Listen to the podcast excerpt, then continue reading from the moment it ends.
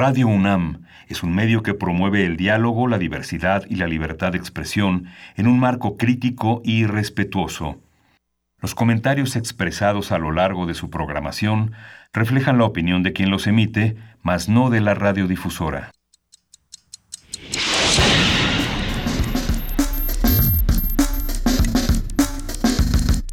Primer movimiento. El mundo desde la universidad.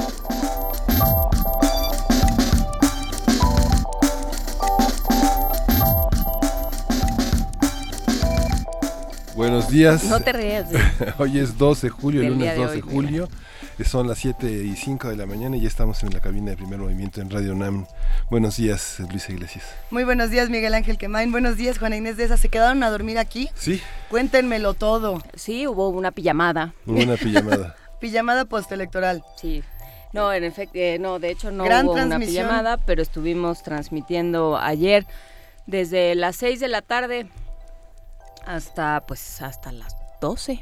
¿sí? Hasta las 12 de la noche. De que cerraron las casillas hasta que sonó el himno, aquí estuvimos eh, Miguel Ángel Quemain, de Yanira Morán, Álvaro Arreola, eh, este, Berenice Camacho, Mario Conde, Horacio Vives, estuvimos todos por aquí conversando y analizando sobre todo los, las facetas más interesantes, más importantes del proceso electoral de ayer, bueno, el que culminó ayer, fue realmente una jornada ejemplar.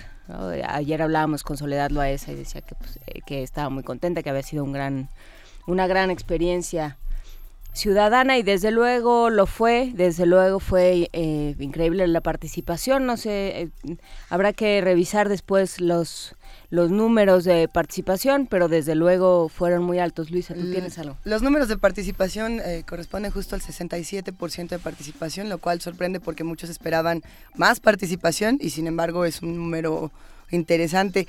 El PREP hasta ahora, hasta este momento a las 6 de la mañana con 53 minutos, eh, le sigue dando esta inmensa ventaja, bueno, que ya está más que dicha en todos los medios de comunicación, del 53.6% Andrés Manuel López Obrador.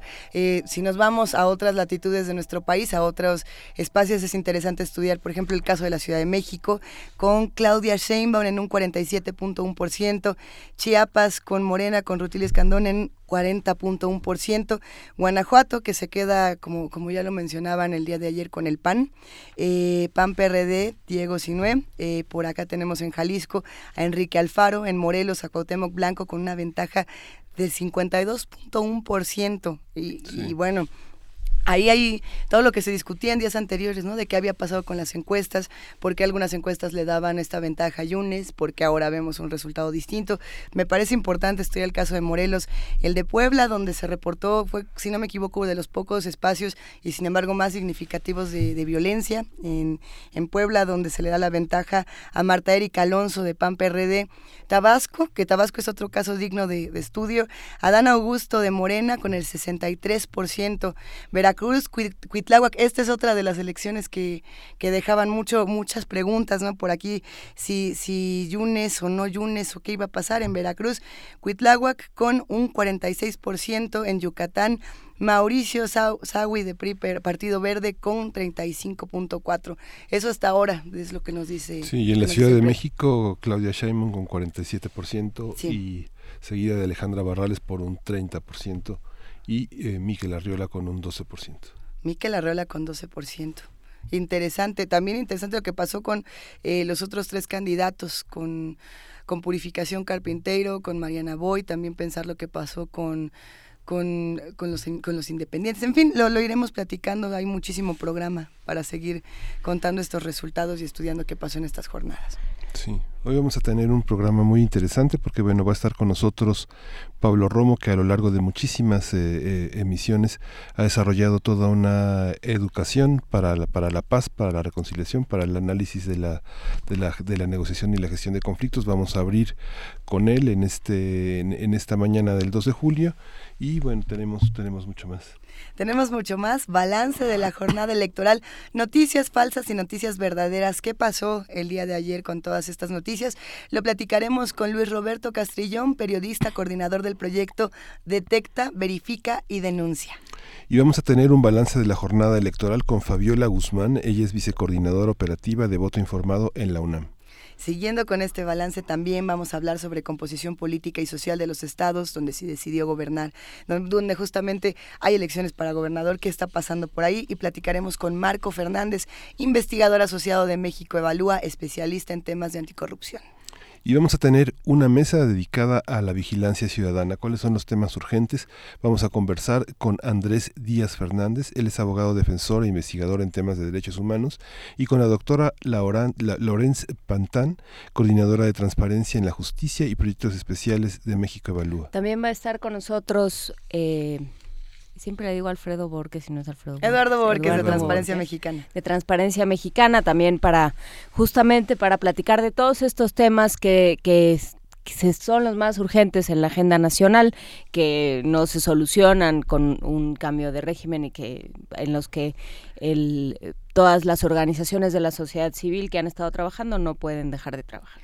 Y bueno, si usted quiere ver cómo estamos desvelados y cómo también tenemos muchas muchas cosas que contar en este programa, póngale al canal 120 o al 20.1 porque tenemos una transmisión especial en TV UNAM a partir de las 7 de la mañana. O recuerde que estamos en el 86.1 de FM o en el 96. 860 de AM y 96.1 de FM. Con muchísimo gusto de transmitir para todos ustedes TV UNAM, Radio UNAM, aquí estamos. Así que pues vamos con música.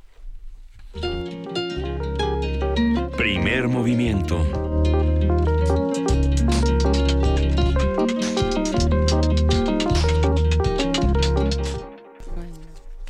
Y aquí estamos justamente para seguir conversando de cómo se reconstruye eh, el diálogo y de cómo se reconcilian las ideas.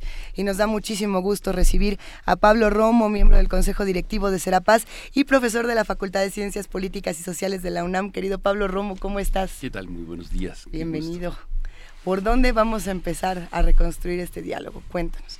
desde ayer hasta hoy, ¿y cómo viste también todo este proceso electoral? Bueno, yo creo que es importante primero reconocer lo que ha sucedido, conocer y reconocer lo que ha sucedido. Es importante dar ese primer paso de, de, saber qué pasó, la verdad, ¿no? Y después eh, eh, generar una eh, la posibilidad de una de un em, diálogo con los con todos, o sea, yo creo que después de la euforia, después de la de, conocer y reconocer eh, las eh, victorias y las derrotas.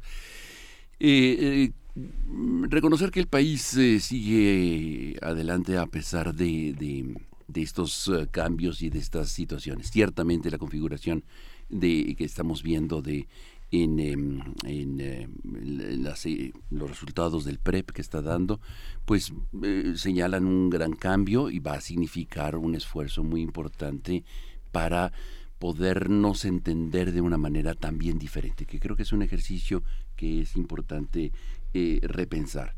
Pero definitivamente, em, ¿por, dónde, ¿por dónde empezar? Por reconocer a los otros, este, eh, eh, conocer nuestra historia, reconocer la historia y saber por dónde em, em, se ha caminado en los últimos años. Y los esfuerzos de muchas y muchos por eh, hacer un país nuevo, un país diferente, un país eh, eh, con las voces que muchas veces habían sido acalladas por el corporativismo, por y la voz disidente había sido muy acallada. Creo que también por dónde hay que empezar, Luisa, creo que es importante también reconocer que la complejidad del, del proceso este, ciertamente ha sido muy violento.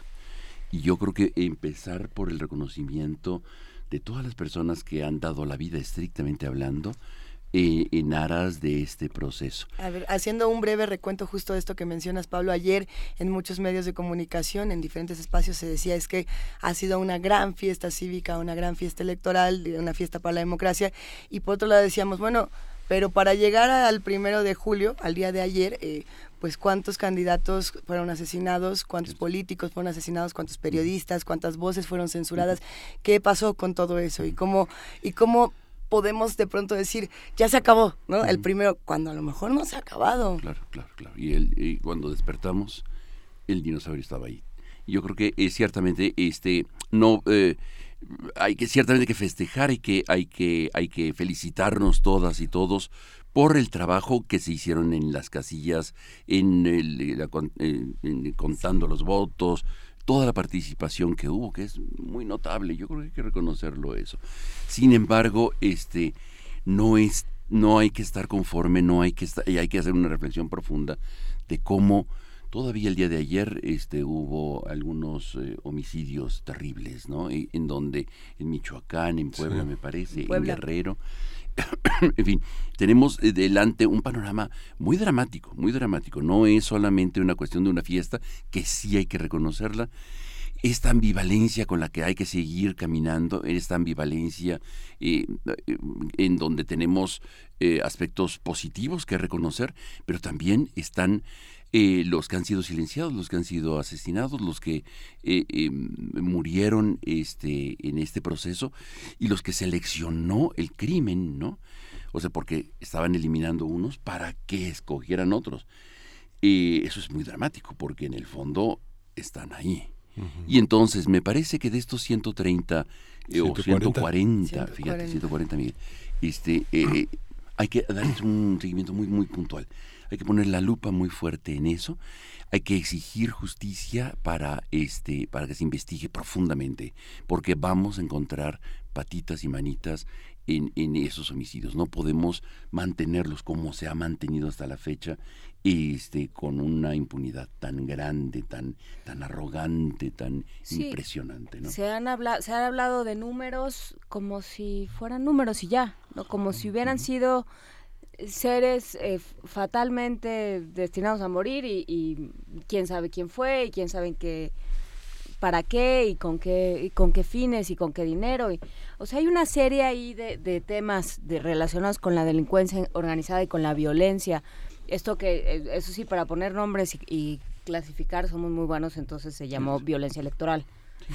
Pero pero ya no no no no yo creo que yo creo que eh, hay que empezar por ahí hay que también este, tenemos eh, un panorama este, de, un campo santo atrás. Hay, como dice Javier Sicilia, ¿no? es un país en donde está plagado de, fosas clandestinas y de fosas este, en donde hay que, hay que recuperar a los muertos. En esta fiesta nacional, en donde hay alegría y algarabía, me parece que también hay que combinarlo con, con, eh, y convocar a los muertos a que también festejen, porque su muerte no ha sido en vano, a, y, que signifique algo, pues, o sea, que, que tenga un, un, sentido y un significado toda la lucha de muchísima gente en estos procesos. A mí sí me parece importante de pronto puntualizar en, los nombres de las violencias, en el tema de la violencia electoral y decir esto es y se llama como, como tal por una serie de, digamos, de factores que determinan y que diferencian a todas las violencias y que nos ayudan a identificar patrones para solucionarlo,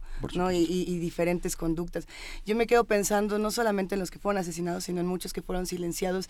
Ayer eh, se comentaba, a ver, eh, se van a contar dentro de todos estos votos los votos que se le dieron a Marichuy, por ejemplo, ¿no? Eh, al parecer había una, había una nota importante de muchas personas salieron a votar y apuntaron el nombre de Marichuy. ¿Qué significaría eso, digamos, para un proceso donde también ya tienen que caber otras ideas y otros discursos que si bien no ganaron una elección, están ahí y se quedaron ahí. Claro. Bueno, también, por supuesto, ¿no? O sea, yo creo que este se premia el fraude, se premia este y lo y lo vimos en las boletas y es muy notable cómo uno de los candidatos este tiene un porcentaje significativo que no es menor. También hay que reflexionarlo, sobre todo cuando eh, llega eh, su candidatura por eh, por medio de de, de, de, trampas y, exacto entonces creo que eso no, no el electorado no debió de haberlo premiado, en ningún eh, de, los estados estaba viendo los resultados y, sigue la contumacia en, eh, en, en Nuevo León de una manera muy notable, ¿no? Un 16% hasta el momento del PREP. Entonces dices, eh, no, no, debemos de reflexionar aún más, nos falta mucho, de un día para otro un país no cambia, de un día para otro las personas no cambian.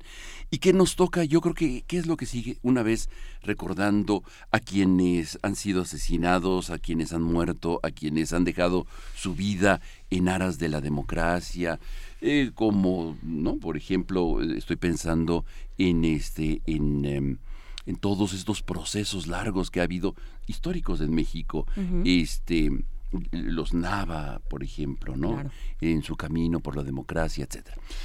Una vez, eh, eh, vernos a nosotros al espejo. Yo creo que es muy importante en, en aras de la reconciliación, Luisa, que era la pregunta inicial.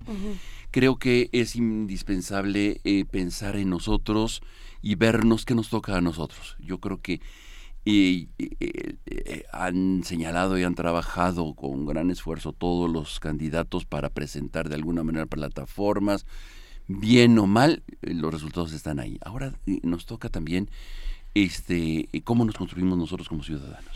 Y yo creo que, y creo que esa es la parte más complicada, hay una dimensión doméstica y cotidiana también en esta reconstrucción. Eh, fue una campaña muy divisoria, fue una campaña donde se dijeron cosas, y, no, o sea, bueno, se dijeron en Twitter y se dijeron entre candidatos, pero se dijeron en la mesa de la comida. Eh, eso que Gutiérrez Nájera llamaba la dulce charla de sobremesa dejó de serlo y empezó a ser una especie em, como de juego de vencidas, ¿no? de ustedes contra nosotros, eh, los buenos contra los malos, o sea, se, empezó, empezó a ser muy barato, digamos, el insulto, eh, la, la, la, descalificación, la injuria, empezó a ser una forma, eh, una, una sustitución del argumento y de la discusión. Y creo que va a haber familias que hoy se sienten a desayunar o a comer. Que no sepan cómo... Y que, y que no sepan qué hacer y que, y que quieran solo darle una patada en la espinilla al, de enfrente porque tú seguramente fue por ti, porque tú votaste por no sé quién o por... Ah, yo ya... Aquí hay un mensaje de Mariana Varela que dice cómo le pongo buena cara al vecino que me discriminó por mi preferencia política, ¿no? Que va un poco Justamente, ese es el tema, ¿no? Porque hay una parte... Mm.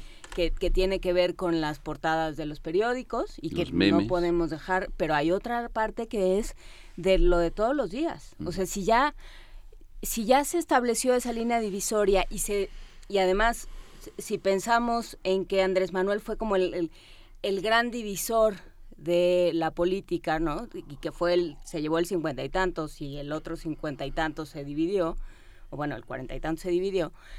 Ahí hay medio país que está enojado con el otro medio país. Entonces, y, y esos son a lo mejor personas que que viven juntas. Entonces, a, eso, me refiero cuando...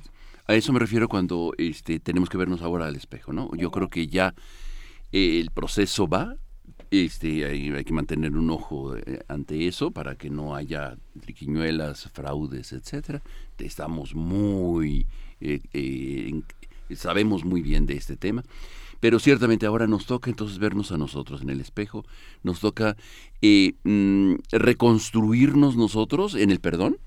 O sea, si ofendimos a través de algún meme que mandamos este más malévolo que el otro, este en la burla, en el escarnio, en creo que toca toca la reconciliación, el perdón y la reparación de la falta, y así como hablamos de justicia transicional para los grandes temas, sobre todo de la impunidad en el país, en la, en, la vida cotidiana, en lo pequeño, en el vecino que dice la, este, la, eh, la audiencia, este, eh, creo que nos toca a nosotros eh, repensar em, la manera de cómo reconstruir ese pequeño tejido social ahí con el vecino, con la familia, en el desayuno que estás diciendo. Em, eh, y, decir, bueno, el país no se acaba. O sea, eh, desfetichizar un poco el discurso de propaganda, que es bastante eh, ácido y bastante cruel. Bueno, tiene que serlo. Y tiene que serlo. O sea, pero descubrirlo y entenderlo, que, que, no se va a caer a pedazos, ¿no? O sea, que, que por ninguna, de ninguna manera, como no se ha caído en los últimos 75 Pero tampoco la años, corrupción ¿no? se va a caer a pedazos. Eso digamos. tampoco. Ni lo bueno ni lo malo. Y entonces cuando empiece la, el- la primera falta, el primer este, eh, escándalo, va a decir, te lo dije, ahí está, ¿no? Yo creo que, yo creo que nos toca a todos, con mucha mayor claridad, ponernos a trabajar. Y creo que la- la- la- eh, con- construirnos una tarea pequeña, las tareas pequeñas, de decir, bueno, ciertamente no está el candidato que yo hubiera querido, no está eh, la diputada o la senadora que yo estaba esperando, sin embargo, voy a darle seguimiento a la que quedó para que este saber su 3 de 3, para poder estar viendo, o sea, ponernos tareas eh, eh, delante del poder, pero también tareas ante nuestra, nuestra pequeña realidad, la realidad cotidiana, la realidad más inmediata, de el, el hablar con los otros y el poder este, reconstruir el tejido social. Muy desgarrado, muy eh, hecho trizas por las campañas. Sobre todo, no me refiero solamente en la Ciudad de México. Pienso, por ejemplo, en los- las pequeñas comunidades, en, los, en donde sabes perfectamente cómo está la división, cómo está eh, la- las grandes Lo- ciudades. ahí el lo que- del vecino. Este, Ahí lo que ahí lo que estás diciendo Pablo es realmente este no no digamos no fanatizar la- la- el liderazgo de un hombre que está digamos en eh, que, no, que no es el país, que es una parte del país y que su liderazgo representa, como tú decías al principio, el reconocimiento de la gente que ha participado desde los últimos 30 años en la disidencia. Reco- reconstruir el tejido social significa reconocer los pequeños líderes que están todos los días trabajando en nuestras comunidades. Y yo creo que definitivamente eh, reconocer a quienes están construyendo estas, eh, el- eh, este tejido social, la maestra en la escuela, el, el de las tortillas, el de eh, la panadería, el este eh, lo- lo- lo- los que pasan y afilan el- el- los cuchillos, en fin, Sí. desde estas, estos personajes que son parte de nuestra comunidad, en donde re- salir, el, el que recoge la basura, eh, eh, salir, conocerlos y reconocer su, su trabajo. Este es el, el trabajo fundamental que va a reconstruir el país o que va a seguir construyendo el país. No, no empezamos hoy, el día de hoy, a hacer un país. Lo estamos haciendo desde hace muchos años y creo que me parece que es en, eh, a partir de, de estos reconocimientos, de los pequeños liderazgos, de las pequeñas, este, pequeños o grandes, dependiendo de mi comunidad en donde esté, darles, darles fuerza, darles eh, eh, eh, la autoridad y reconocer la autoridad. Creo que también tenemos un gran problema, por tanta historia, de este de reconocer la autoridad y buscamos siempre por debajo de la mesa cómo escondernos para que no nos vea la maestra y salir a seguir comiendo la torta. Yo creo que este yo creo que sí es importante también un poco el, este cambio de actitud frente al reconocimiento, adoptar la autoridad, como lo hacen eh, al estilo inglés, ¿no? Este, este tipo de, em, de la legislación no se impone, sino más bien el ciudadano la adopta. A ver, a- ¿qué pasa? Nosotros estamos en una ciudad donde, bueno, el resultado electoral quizá no nos tome tanto por sorpresa, eh, lo, que, lo que ocurrió en la Ciudad de México. No podemos decir, ah, ya nos lo esperamos, porque tampoco, ¿no? Pero bueno, Porque llevamos muchos años viendo. pero, pero había una, digamos, una cierta seguridad de que más o menos el resultado iba a estar por donde está hasta este momento. Pero me llama la atención qué pasa en otros estados como Veracruz, como Morelos y como Tabasco, donde de pronto hay un giro muy radical en, en, en cuanto a los que van a quedar, digamos, como nuevos gobernadores, si es que el PREP sigue como va hasta este momento. Y puedo pensar, ¿qué pasa con la violencia que se vive? Pongo el ejemplo de Veracruz, ¿no? ¿Qué hacemos con eso? No está tan fácil como luego lo vemos en, en esta ciudad donde, entre comillas, hay una pluralidad de ideas distinta a lo que ocurrió eh, con Javier Duarte en los últimos años en Veracruz. Ciertamente. Es- a ver, yo creo que es bien, es sumamente importante, em, em, bueno, tener esta, es- eh, tener en cuenta estos eh, lugares que es prácticamente el país, no es solamente, o sea, eh, estás hablando de Veracruz, pero podríamos hablar también de Guerrero. De Guerrero, en por Chiapas está la situación muy delicada, ¿no? No, no es. Yo creo que eh, insistir en el tema de la justicia como un tema eh, eh, fundador de la reconciliación. La reconciliación se construye, se, se- se edifica desde la justicia.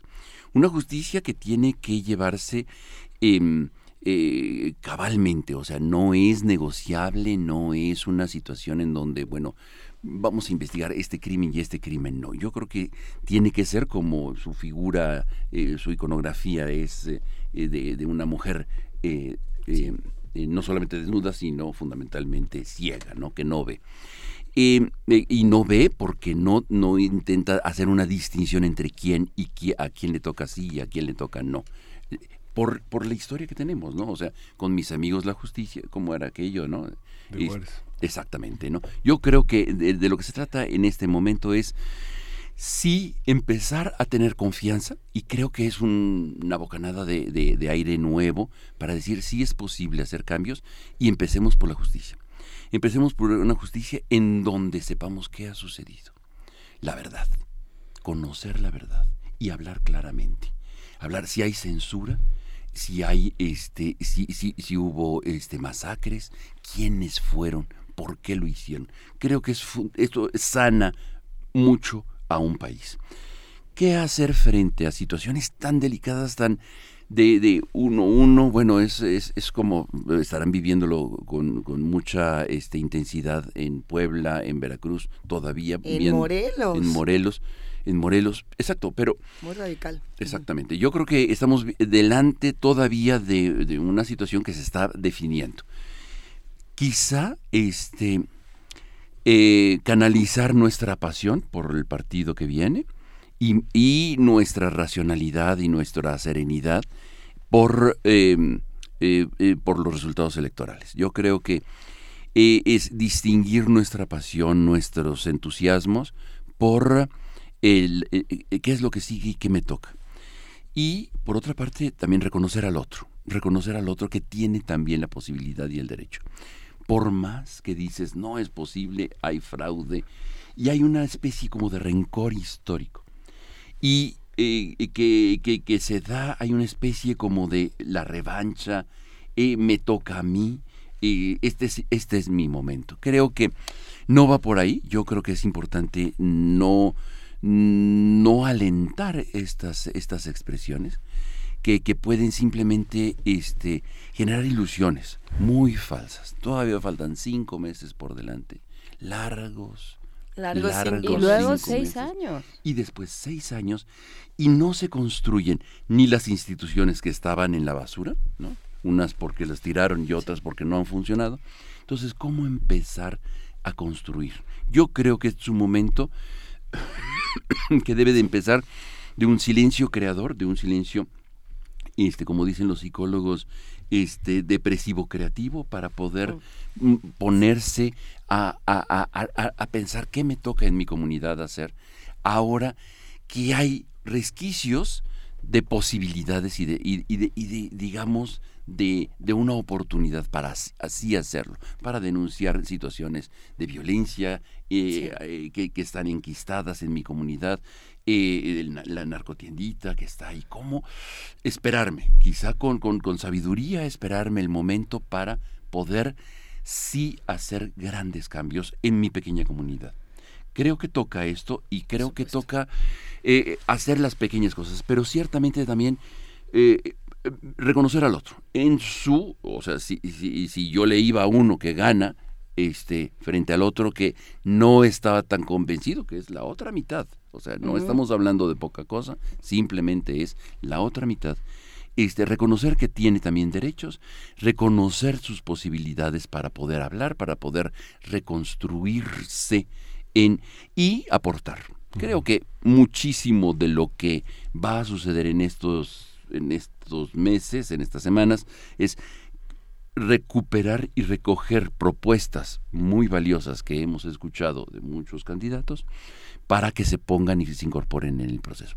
Yo pienso, por ejemplo, de la, cuestión de justicia transicional, que la tenía muy claro, mucho más claro que el candidato eh, vencedor, este, la tenía Naya. Las desigualdades, eh, Pablo, ¿cómo, ¿cuáles son las heridas principales de las desigualdades? Podríamos pensar que la consigna de campaña de la mayoría era la inseguridad. ¿Es la inseguridad o son las desigualdades? No, o sea, eh, lo, que hemos platicado muchas veces, o sea, la construcción, la construcción fundamental de la paz se da a partir del respeto a los derechos humanos, a partir de la justicia y fundamentalmente de este, de la eh, eh, equidad y de, de terminar con la asimetría sobre todo de oportunidades, de comer, de vivir, de, de, ir a la escuela, de tener un centro de salud y de alimentarme dignamente. ¿no? yo creo que va por ahí. El informe que hace es muy recomendable para el auditorio. Este que, que hace este mm, eh, eh, esta organización eh, ahorita me voy a recordar. Transparencia, no. No, no, no. Artículo 19, no. Eh, de, de, ah, lo que, ah, que puedo- siga. puedo, Todos sí. tenemos aquí la pluma, entonces Mexicanos contra la corrupción. No, no sé. No, Oxfam. Oxfam. El, informe de Oxfam de principios de este año es muy sintomático porque está este em, presentando todavía una situación de desigualdad muy impresionante, muy muy impresionante. Entonces Miguel, eh, eh, Miguel Ángel, yo creo que lo que estás diciendo es eh, tampoco el, y amanecimos el día 2 de julio con, eh, con el estómago lleno, la mayoría de la población no la tiene, no, no, no tiene seguro esto. O, o- o con un salario justo y digno, tampoco lo Tampoco. tiene, ¿no? O sea, por más que las promesas de campaña digan que van a aumentar, no han llegado, ¿no? Y entonces yo creo que este, hay que tener en cuenta esto.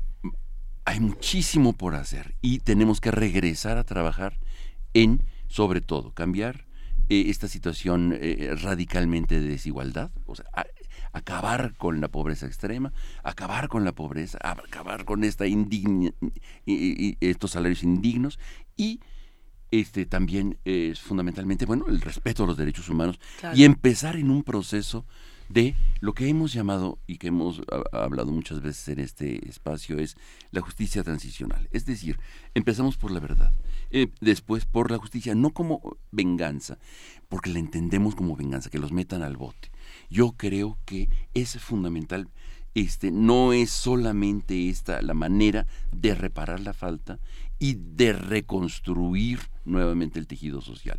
No es solamente la cárcel va a destruir a la gente y creo que en las comunidades indígenas tienen muy claro, eso. Por eso no los llevan a las cárceles tan fácilmente, sino los ponen a barrer la comunidad, los ponen a este a pintar la alcaldía, los ponen a, a sembrar Sí, árboles. que realmente te reconcilies con esa comunidad a la que a la Estás que hiri- dañaste. hiriendo, exactamente. Pero, por ejemplo, ¿qué, qué papel juegan los, los medios de comunicación en esta transición? Pensando, hoy hice el ejercicio de, mientras venía para acá, cambiar de estación a distintos espacios radiofónicos, a ver qué pasaba. Y claramente uno podía notar qué locutor estaba contento, qué locutor estaba enojado, qué locutor eh, estaba tirando por tirar mala onda, el que estaba tirando buena onda sin, sin ningún fundamento, el que estaba de El radical que dijo que se iba a ir del país, ¿se el va a ir o no? tibio, el que se iba a ir, el que no se iba a ir, el que sí, el que no. Había todas las opiniones y yo creo que eso es muy válido. Sin muy embargo, sin embargo, eso cómo va a abonar a la transición o cómo lo puede también, digamos, No. eh, meter en conflicto. Y hay ¿no? una cosa que, que yo creo que el, el ejemplo de Trump es muy interesante en ese sentido. Eh, toda la prensa liberal, por ponerle un, un adjetivo, eh, que de pronto frente a los horrores y las y, y los traspiés de, de Trump muestra una especie de alegría, una especie de, ya ven, se los dije un poco lo que decías tú hace hace un rato, Pablo. Y eh, es una es una tentación porque pues los, los medios los hacemos seres humanos, ¿no? Ahorita tenemos esta cara pues porque nos falta dormir, por ejemplo, ¿no? Entonces, ¿qué, eh, ¿cómo como medios de comunicación, cómo regularnos para que no sea eso? Para que, o sea, también hay una división 50-50 ahí. Entonces, ¿cómo, ¿cómo realmente contribuir en las buenas y en las malas, digamos, para, para realmente hacer el trabajo de mantener de, de mantener claras las prioridades y las agendas y eh, no, no ser ni, ni servil, no, no ser serviles, pero tampoco ser eh, tampoco ser obstaculizadores. ¿Cómo, Claro. cómo Eh, trabajar? Yo creo que eh, hay que asimilar esta sorpresa. Yo creo que estábamos o estamos tan acostumbrados a el país en el que vivimos y, y nos, han, eh, nos hemos acostumbrado porque no hemos exigido a nuestros comunicadores mayor responsabilidad, etcétera. En los últimos tiempos sí hizo, particularmente en las grandes ciudades, pero por ejemplo en las, pequeñas ciudades, en las comunidades, los comunicadores pues hacen lo que quieren y dicen lo que quieren, ¿no? Y no hay un contrapoder ni una contra, eh, eh, eh, un contrapeso que nos ayude a poder equilibrar lo que puede estar pensando el otro.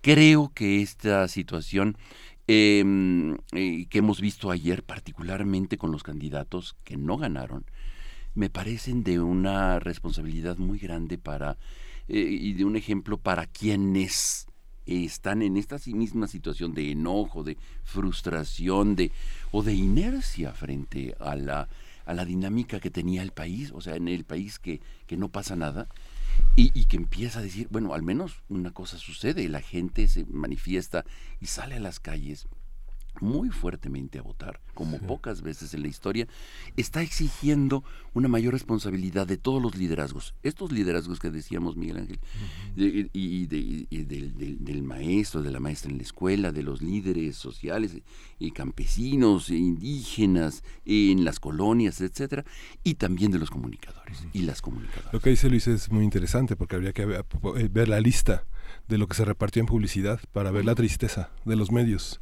y el enojo de los medios. Yo creo que hay una parte que es el negocio, la, autonomía del ejercicio periodístico de la comunicación contrasta con las necesidades de hacer negocio. El eslabón más débil son los que son asesinados, los periodistas que son asesinados, asesinados frente a sus hijos, frente a su familia. Está señalando a la salida de sus medios, ¿no? Que son los que traen su bochito, los que este, tienen su tarjeta del Metrobús, la gente que no tiene, eh, que tiene malos salarios, que no tiene ninguna garantía para seguir trabajando. Esa es, la, esa es la gente que asesinan. No hay ningún medio, no hay ningún líder de medios, ni ningún dueño que haya sido asesinado, ni violentado, ni amenazado ni, ni le han rayado su coche tampoco, ¿no? Claro, porque tiene estacionamiento dentro del espacio, ¿no?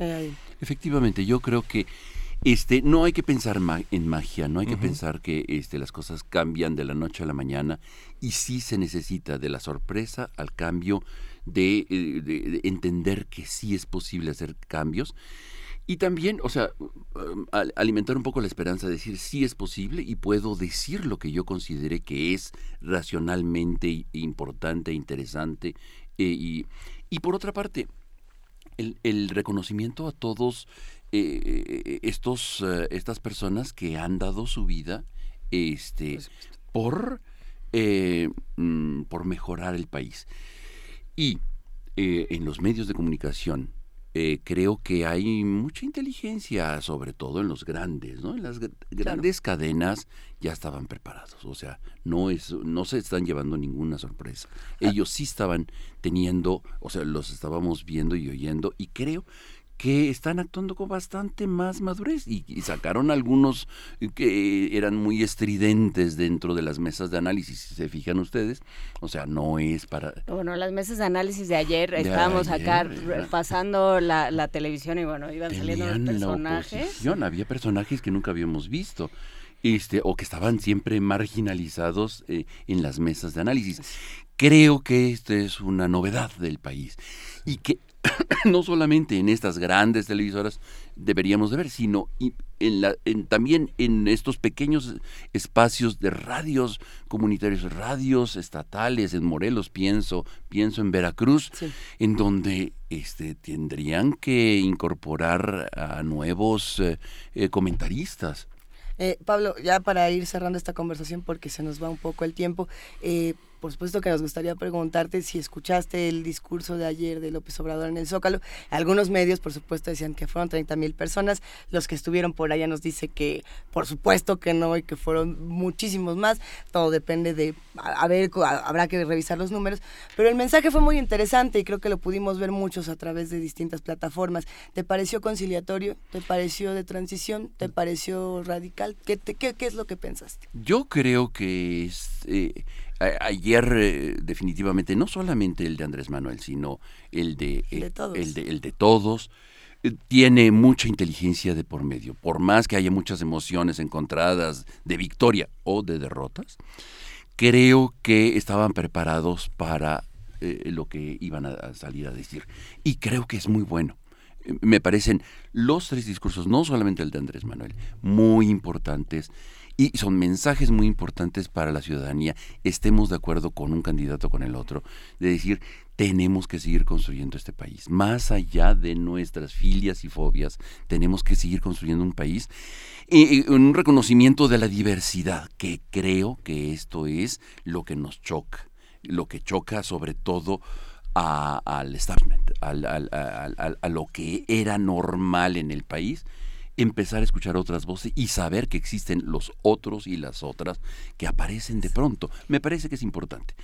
Creo que este sí es, eh, sí, sí, nos, sí abonan los discursos, los tres, eh, a, una a una nueva etapa en el país. Sí es importante reconocerlos a los tres, independientemente de nuestras filias, insisto, y creo que el llamado es a una este, ahora, con mayor serenidad, a reconocer la diversidad, la pluralidad.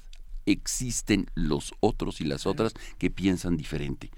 Esto es importantísimo. Y que no me van a destruir, al contrario, me construyen, me hacen ser lo que yo soy. En fin, toda esta, toda esta eh, dinámica de, de construcción de mi persona y de mi comunidad conociendo la posibilidad del otro. Esto este, nos, nos construye y nos hace eh, más ricos, nos hace mucho más, eh, con más posibilidades para el futuro. En fin, yo creo que está por delante también el perdonar, el reconciliarnos, sobre todo si a través de nuestras expresiones hemos, eh, con alaridos, ofendido a los otros y a las otras, en, sobre todo en estos discursos polarizantes. Y tratar de empezar a retejer en pequeño en la familia, con la gente que desayunamos, con la gente que estamos de vecinos, este, nuevamente decir, bueno, sí es posible convivir en la diversidad. Y hay otro tema también que era algo eh, que yo conversaba con alguien, eh, con una de estas personas que odiaba a López Obrador. Yo lo que pensaba también era, bueno, habrá que pensar eh, quién, qué hizo cada uno para este resultado. ¿Qué hizo aquella em, parte de, los ciudadanos mexicanos que piensa yo lo he hecho todo bien y, aquí solo hay un discurso de odio? Eh, ¿qué, hemos ido construyendo? ¿Qué país hemos ido construyendo? ¿Cómo hemos ido pensando que es el otro? ¿Quién es el otro? Eh, ¿Qué representa? Eh, cómo me amenaza. Por ejemplo, esto es muy claro cuando hablamos de, de, migrantes, por ejemplo, cuando analizamos el discurso en torno a los migrantes. El migrante siempre es el otro y siempre es una amenaza, según se ha ido construyendo el discurso. La homofobia también. La homofobia. Eh, el otro como, como el gran centro, como el gran elector en este momento para muchos, para la mitad de los mexicanos. Entonces, quién es, es, quién es esa persona, por qué, qué hice yo, qué de mis acciones o qué de aquello, de aquellos discursos que heredé.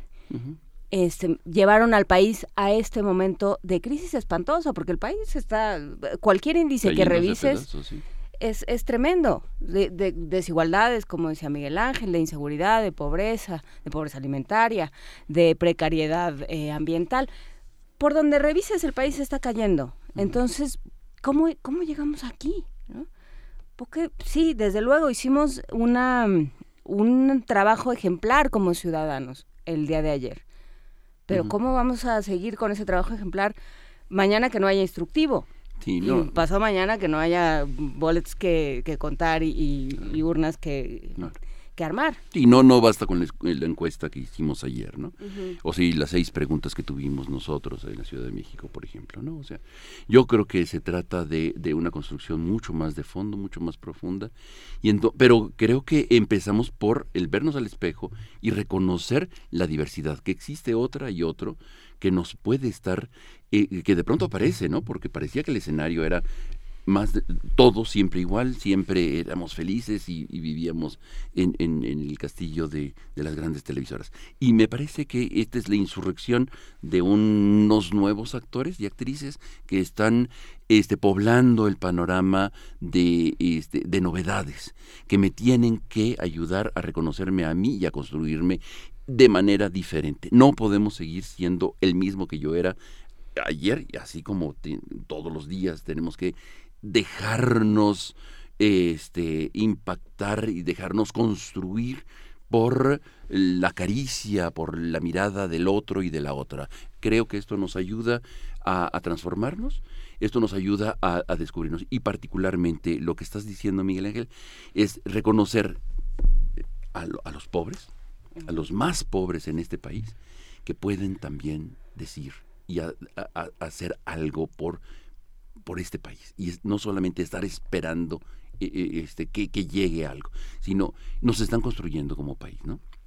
Creo que esta es la una, una de las cosas que nos deben eh, ayudar a la reflexión, los otros y las otras que son diferentes a mí, cómo me están construyendo. Y no solamente repetir los eslogans de que el país solamente se cae a pedazos, bueno, sí se cae a pedazos, o este es un peligro para México. En fin, estos eslogans de, campaña que ya terminaron. ¿no? Ahora seguimos delante de un país que nos construye, que nos debe y que debemos de construir y que o, reconstruir, porque de los cachitos chiquitos que están tirados en, en, la calle hay que empezar a construirlos. No me parece que es muy muy importante tenerlo muy claro. ¿Dónde están y quiénes son? O sea, cómo defender nuestros no, mi posición, sino un espacio más común, mi comunidad, y ayudar a que crezca y, que sea este, mucho mejor. Esto es el, este es el llamado en el fondo, ¿no? No es solamente una competencia este, como en un fútbol que ganan y pierden. Aquí se trata de decir, seguimos en esta misma plataforma, en este mismo barco, en esta misma lancha, y cómo seguir este, y alimentándonos todos de, los, de las opiniones de los otros. Pues con esa, con ese llamado y con esa reflexión nos vamos a quedar esta mañana, Pablo Romo. Gracias por venir tan temprano con nosotros a seguir platicando de todo este proceso electoral. Gracias. Muchísimas gracias a ustedes y gracias al auditorio. Vamos, vamos, vamos a escuchar música, vamos a escuchar de Guitarte, esta composición de Aurelio Carmona, editado por la UAM en 2014, que se llama Danzón para Guitarte.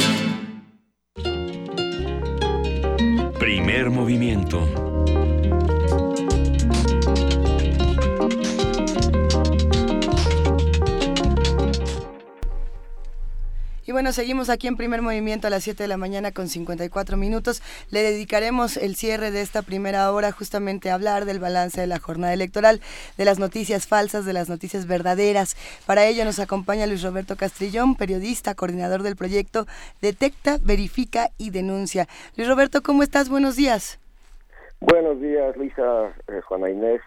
¿Cómo están? Y un saludo a todo el auditorio Pues bien, después de una, una jornada eh, intensa, aunque suene al lugar común decirlo después de un proceso electoral, eh, pero bueno, al menos en lo que me tocó a mí, eh, creo que inició básicamente la, una etapa, digamos, diferente, porque bueno, a lo largo de todo, desde, desde el año pasado, esto, esto ha estado ocurriendo, el tema de toda la información falsa, sesgada o engañosa, digo, pensando básicamente en el proceso electoral, ¿no? Porque sabemos que es una constante incluso más allá de la noticia que tiene que ver con lo político.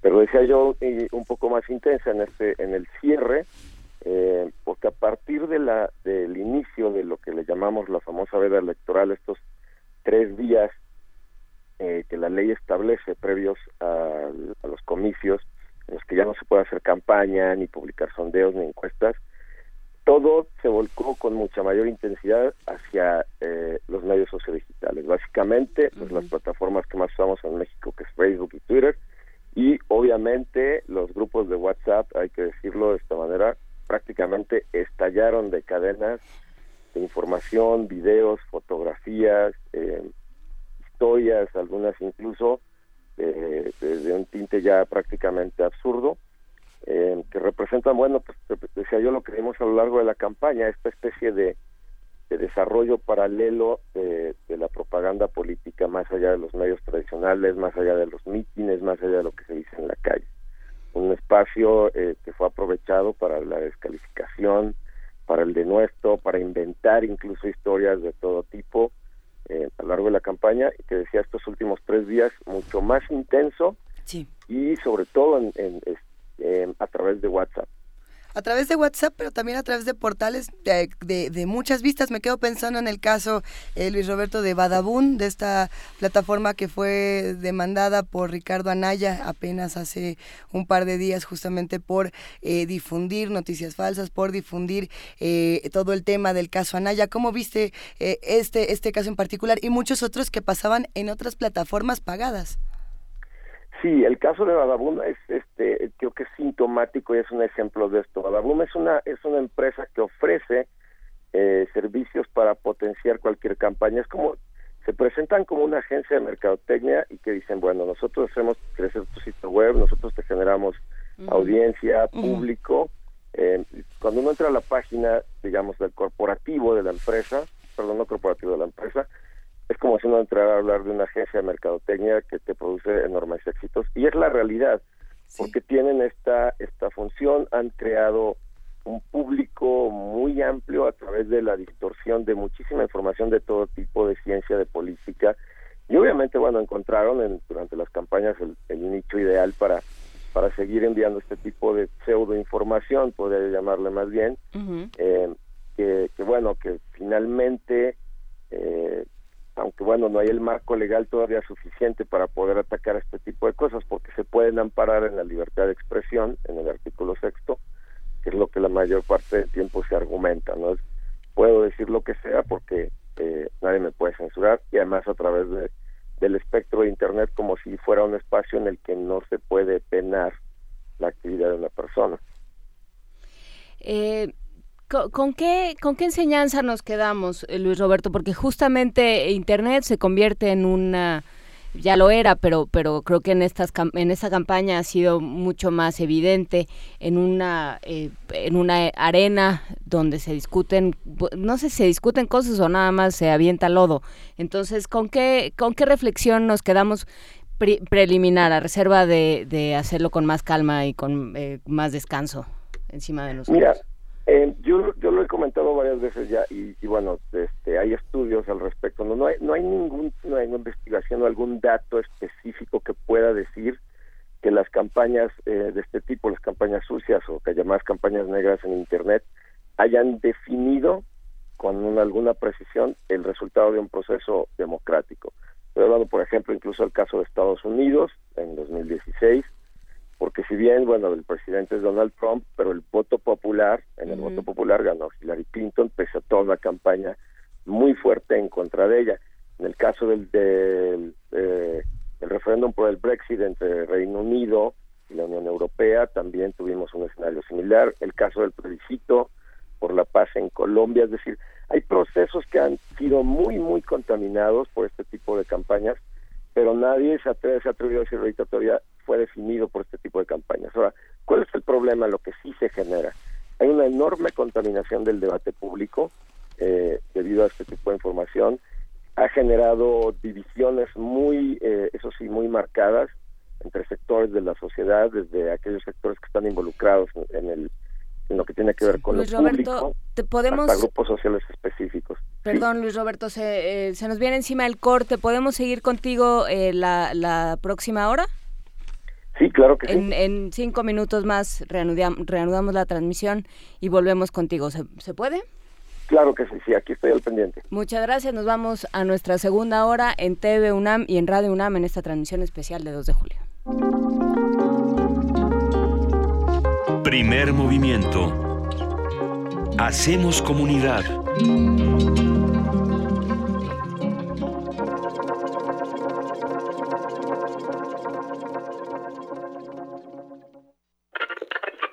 La radio puede ser un aparato que enciendes o apagas. O puede ser una plataforma cultural enteramente a tu disposición. Tú escoges. Ahora ya puedes descargar la aplicación móvil oficial de Radio UNAM en tu celular. Programación en vivo en AM y FM. Acceso al podcast de nuestros programas. Notificaciones de los eventos en la sala Julián Carrillo. Y la programación completa de Radio UNAM. Búscala como Radio UNAM Oficial desde Play Store para Android o en iTunes y App Store para iOS. Radio UNAM Oficial. Experiencia sonora de bolsillo.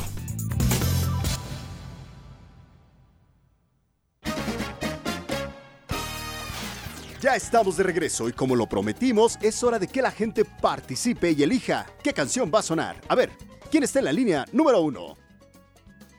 Nadie. ¿Línea número dos? ¿Alguien por ahí? A ver, línea número tres. No llamo a nadie. Ah, pues que suene lo que sea, ya que... Para que no suene lo que sea, el instrumento es la participación. Este 2018, las elecciones las hacemos todas y todos. Instituto Electoral Ciudad de México. Obras maestras de Diego Rivera, Frida Kahlo, Olga Costa, José Clemente Orozco, David Alfaro Siqueiros y el Dr. Atl, entre otros destacados artistas, se exhiben en la exposición Colección MAM, abierta en el Museo de Arte Moderno. La selección pone al alcance del público las joyas de arte pictórico de artistas mexicanos del siglo XX. La exhibición Colección MAM está abierta en el Museo de Arte Moderno de Chapultepec, Ciudad de México. El INE te está esperando. A partir del 2 de julio podrás asistir a los módulos de atención ciudadana a realizar cualquier trámite de tu credencial para votar.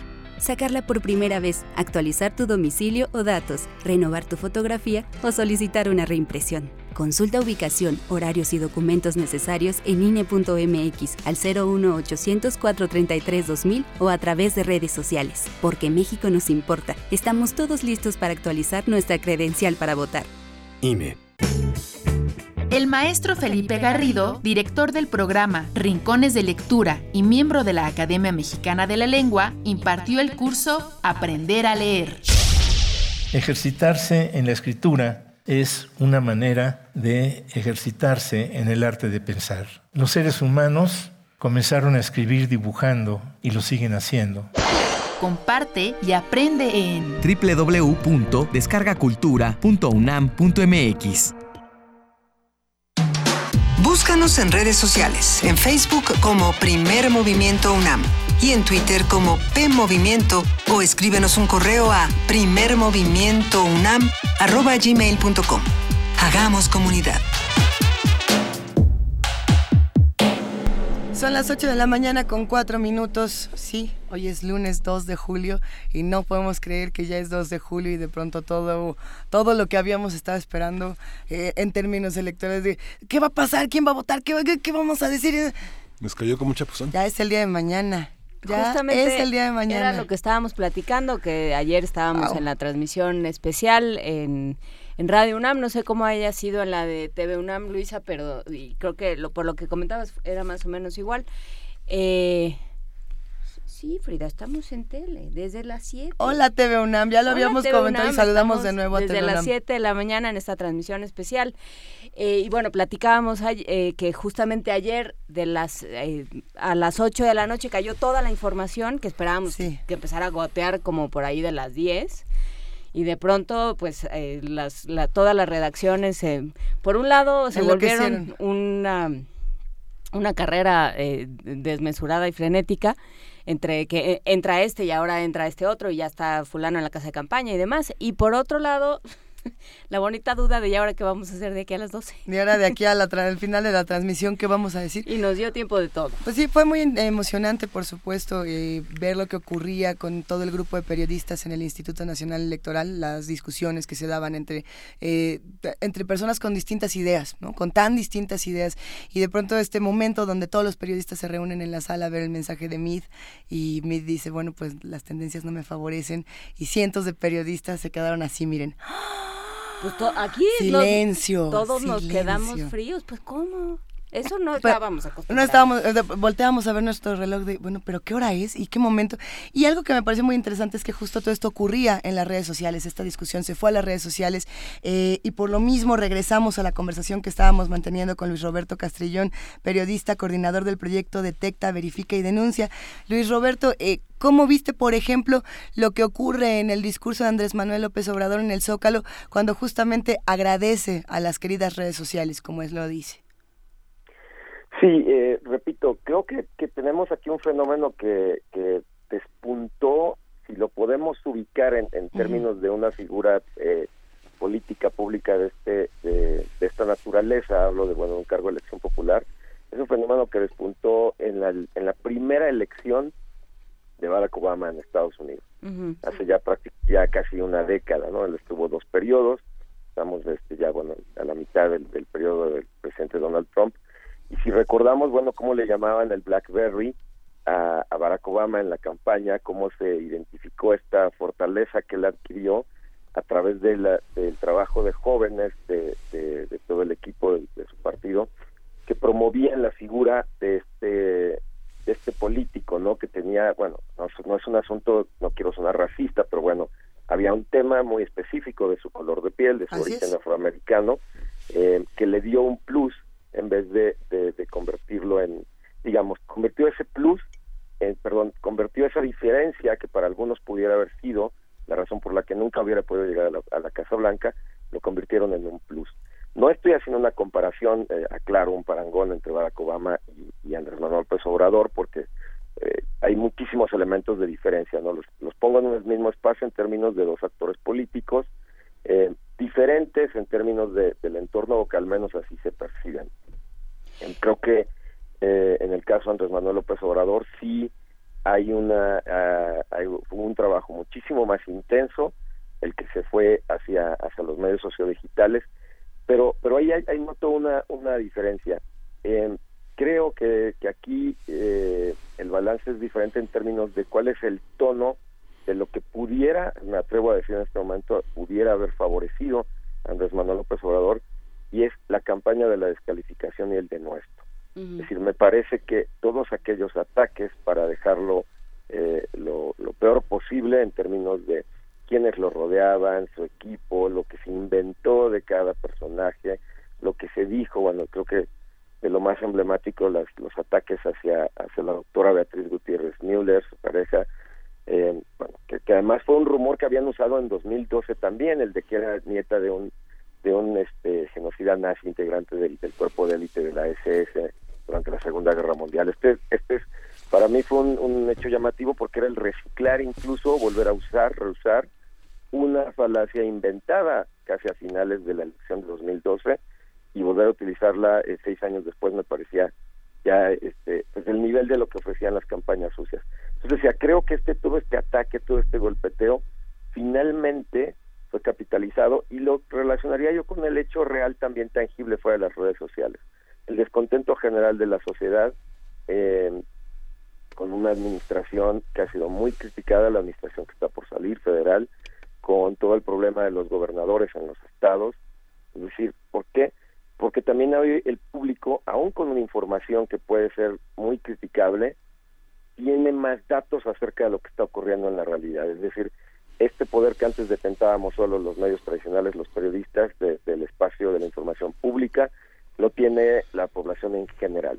Muy distorsionado aún, eso sí es lo que me parece preocupante, decía yo antes de salir al corte, eh, hay un eh, hay una contaminación muy fuerte, muy severa del debate público, está muy enrarecido y creo que ahora viene una etapa que debe ser muy interesante en términos de todos los que somos usuarios de la red, porque, y esto puedo hablar a lo mejor de lo que pudiera ser sonar como mi caja de resonancia, ¿no? En términos de mis propias redes.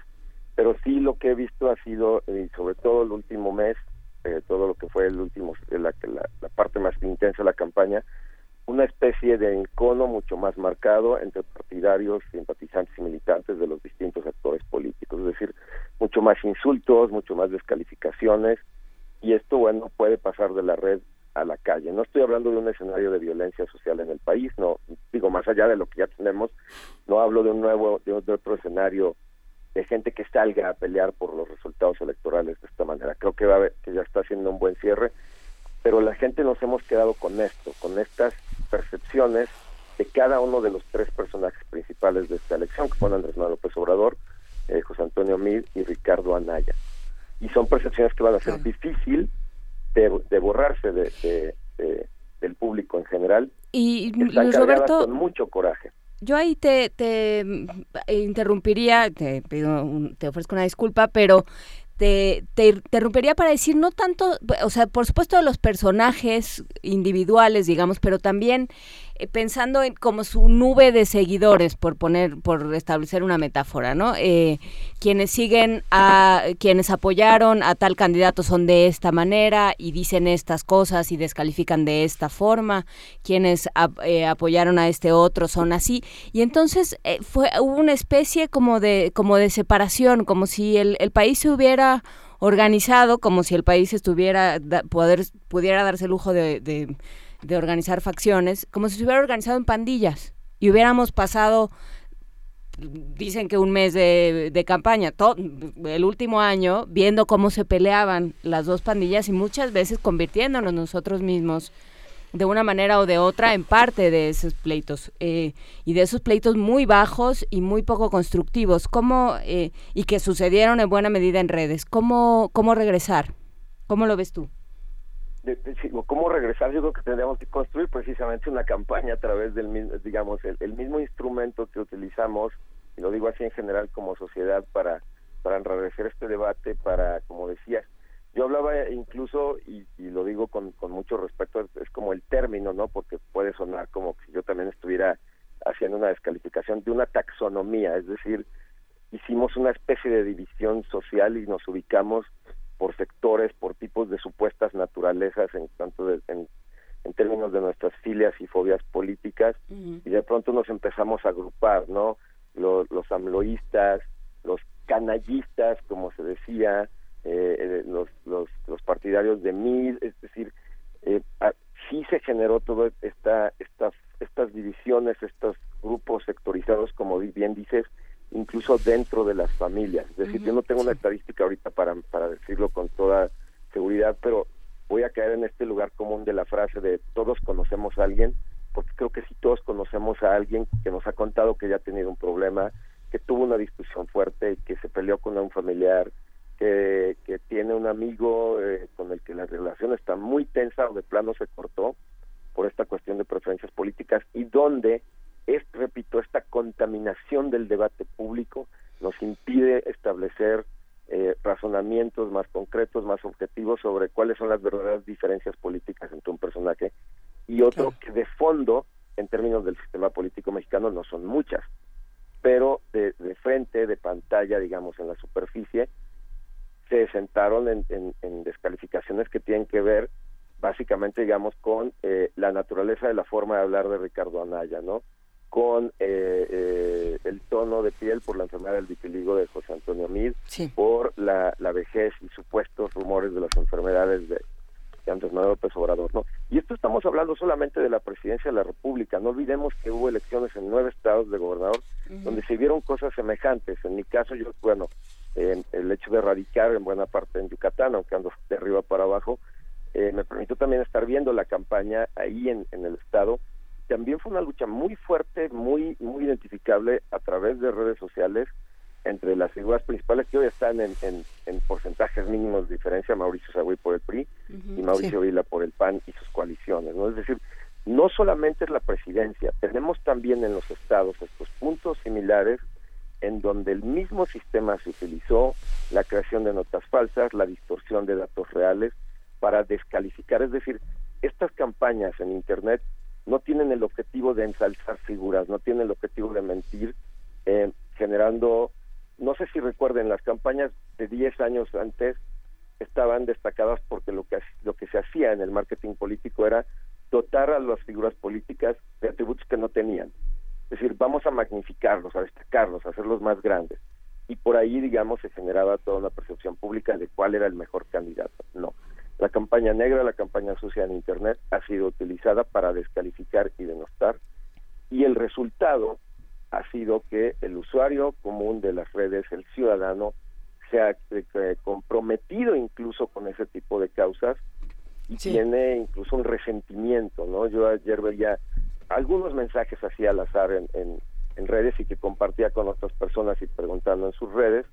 Eh, y sí había esta, esta incluso hoy una especie de mensaje vindicativo, ¿no? Es, ya ganamos, ahora sí van a ver, o eh, gente diciendo ganaron los, los peores descalificaciones hacia el ganador, descalificaciones hacia los perdedores, con un encono, con insultos, con descalificaciones de tipo racista, clasista, que, que yo espero que podamos de alguna manera empezar a resarcirlo. O sea, creo que así como el, el, presidente electo, porque ya podemos llamarlo de esa manera, Andrés Manuel López Obrador ayer agradeció, creo que tiene un trabajo también importantísimo en términos de establecer programas en este país ya urgentes de alfabetización mediática. Necesitamos, yo digo siempre, aprender a leer el mundo a través de Internet, tenemos que reinterpretar también parte de esta, de esta contienda política en México, cómo ocurrió a través de Internet y cómo también, si esa herramienta es la que utilizamos para agredirnos, cómo podemos reutilizar esa herramienta para generar un poco de reconciliación.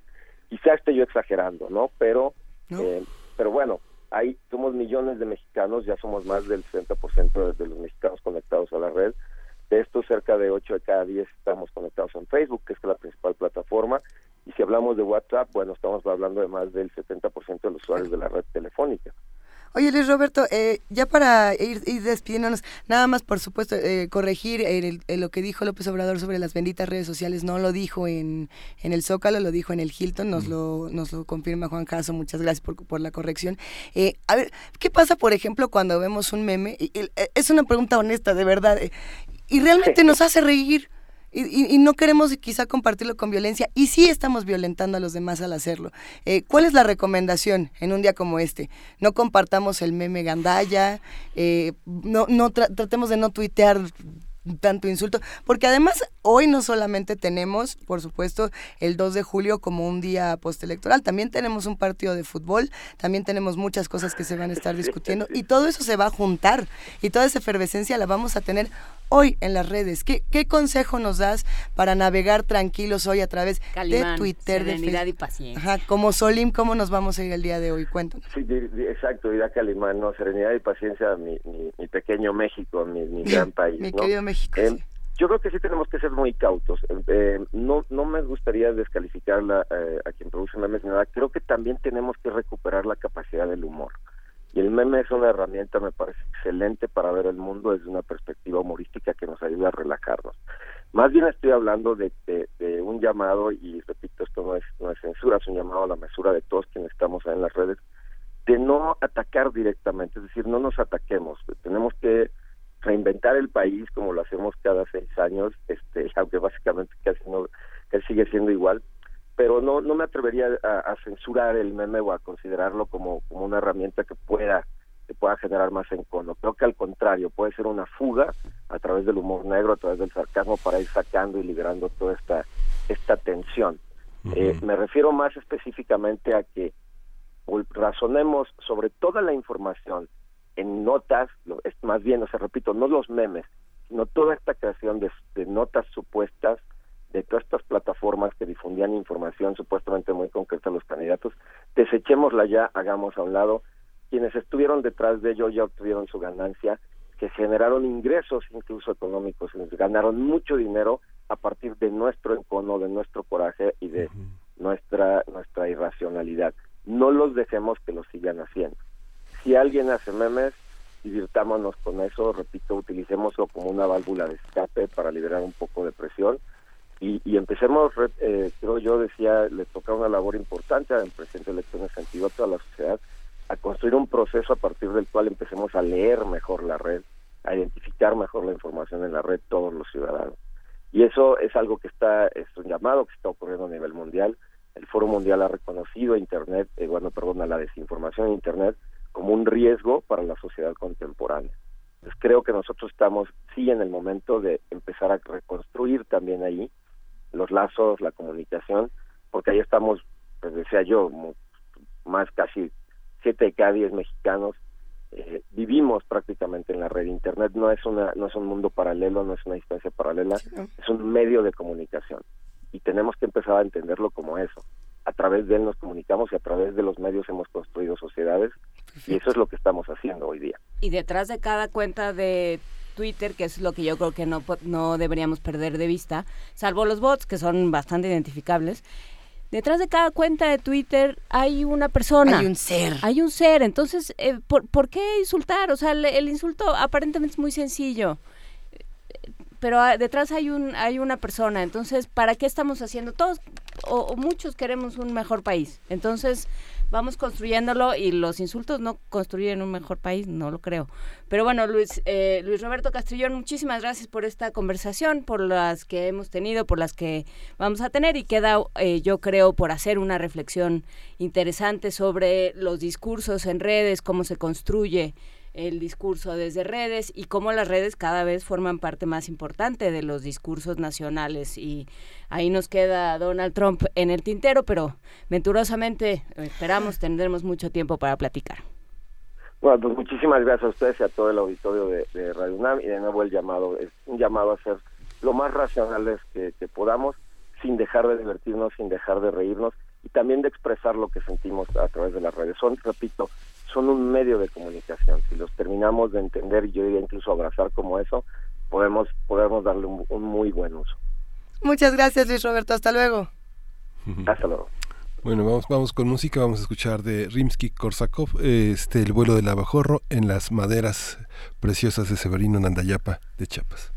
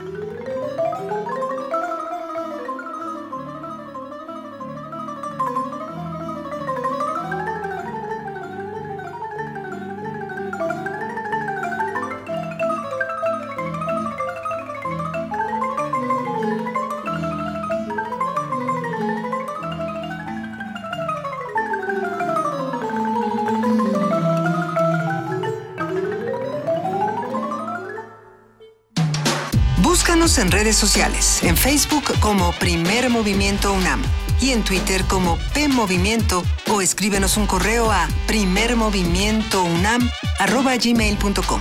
Hagamos comunidad.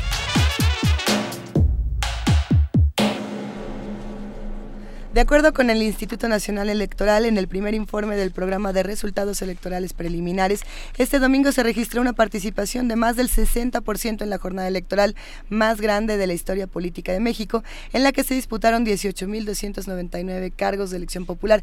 Al principio del programa hablábamos de un 67% y esto se sigue discutiendo. Lorenzo Córdoba, consejero presidente del INE, reveló que según el primer conteo del PREP, Andrés Manuel López Obrador de la coalición Juntos Haremos Historia obtuvo el 53% de la votación a su favor. Horas antes, sus oponentes, José Antonio Mid de la coalición Todos por México y Ricardo Anaya de la coalición por México al Frente, emitieron mensajes de felicitación al candidato ganador, además de distintos mandatarios del mundo como Evo Morales, presidente de Bolivia, Donald Trump, presidente de Estados Unidos, también ya lo hizo Vladimir Putin de Rusia. Por otro lado, la Fiscalía Especializada para la Atención de Delitos Electorales, la FEPADE, informó que hasta las 14 horas del domingo se habían presentado 324 denuncias en, eh, a nivel nacional por presuntos delitos electorales durante los comicios.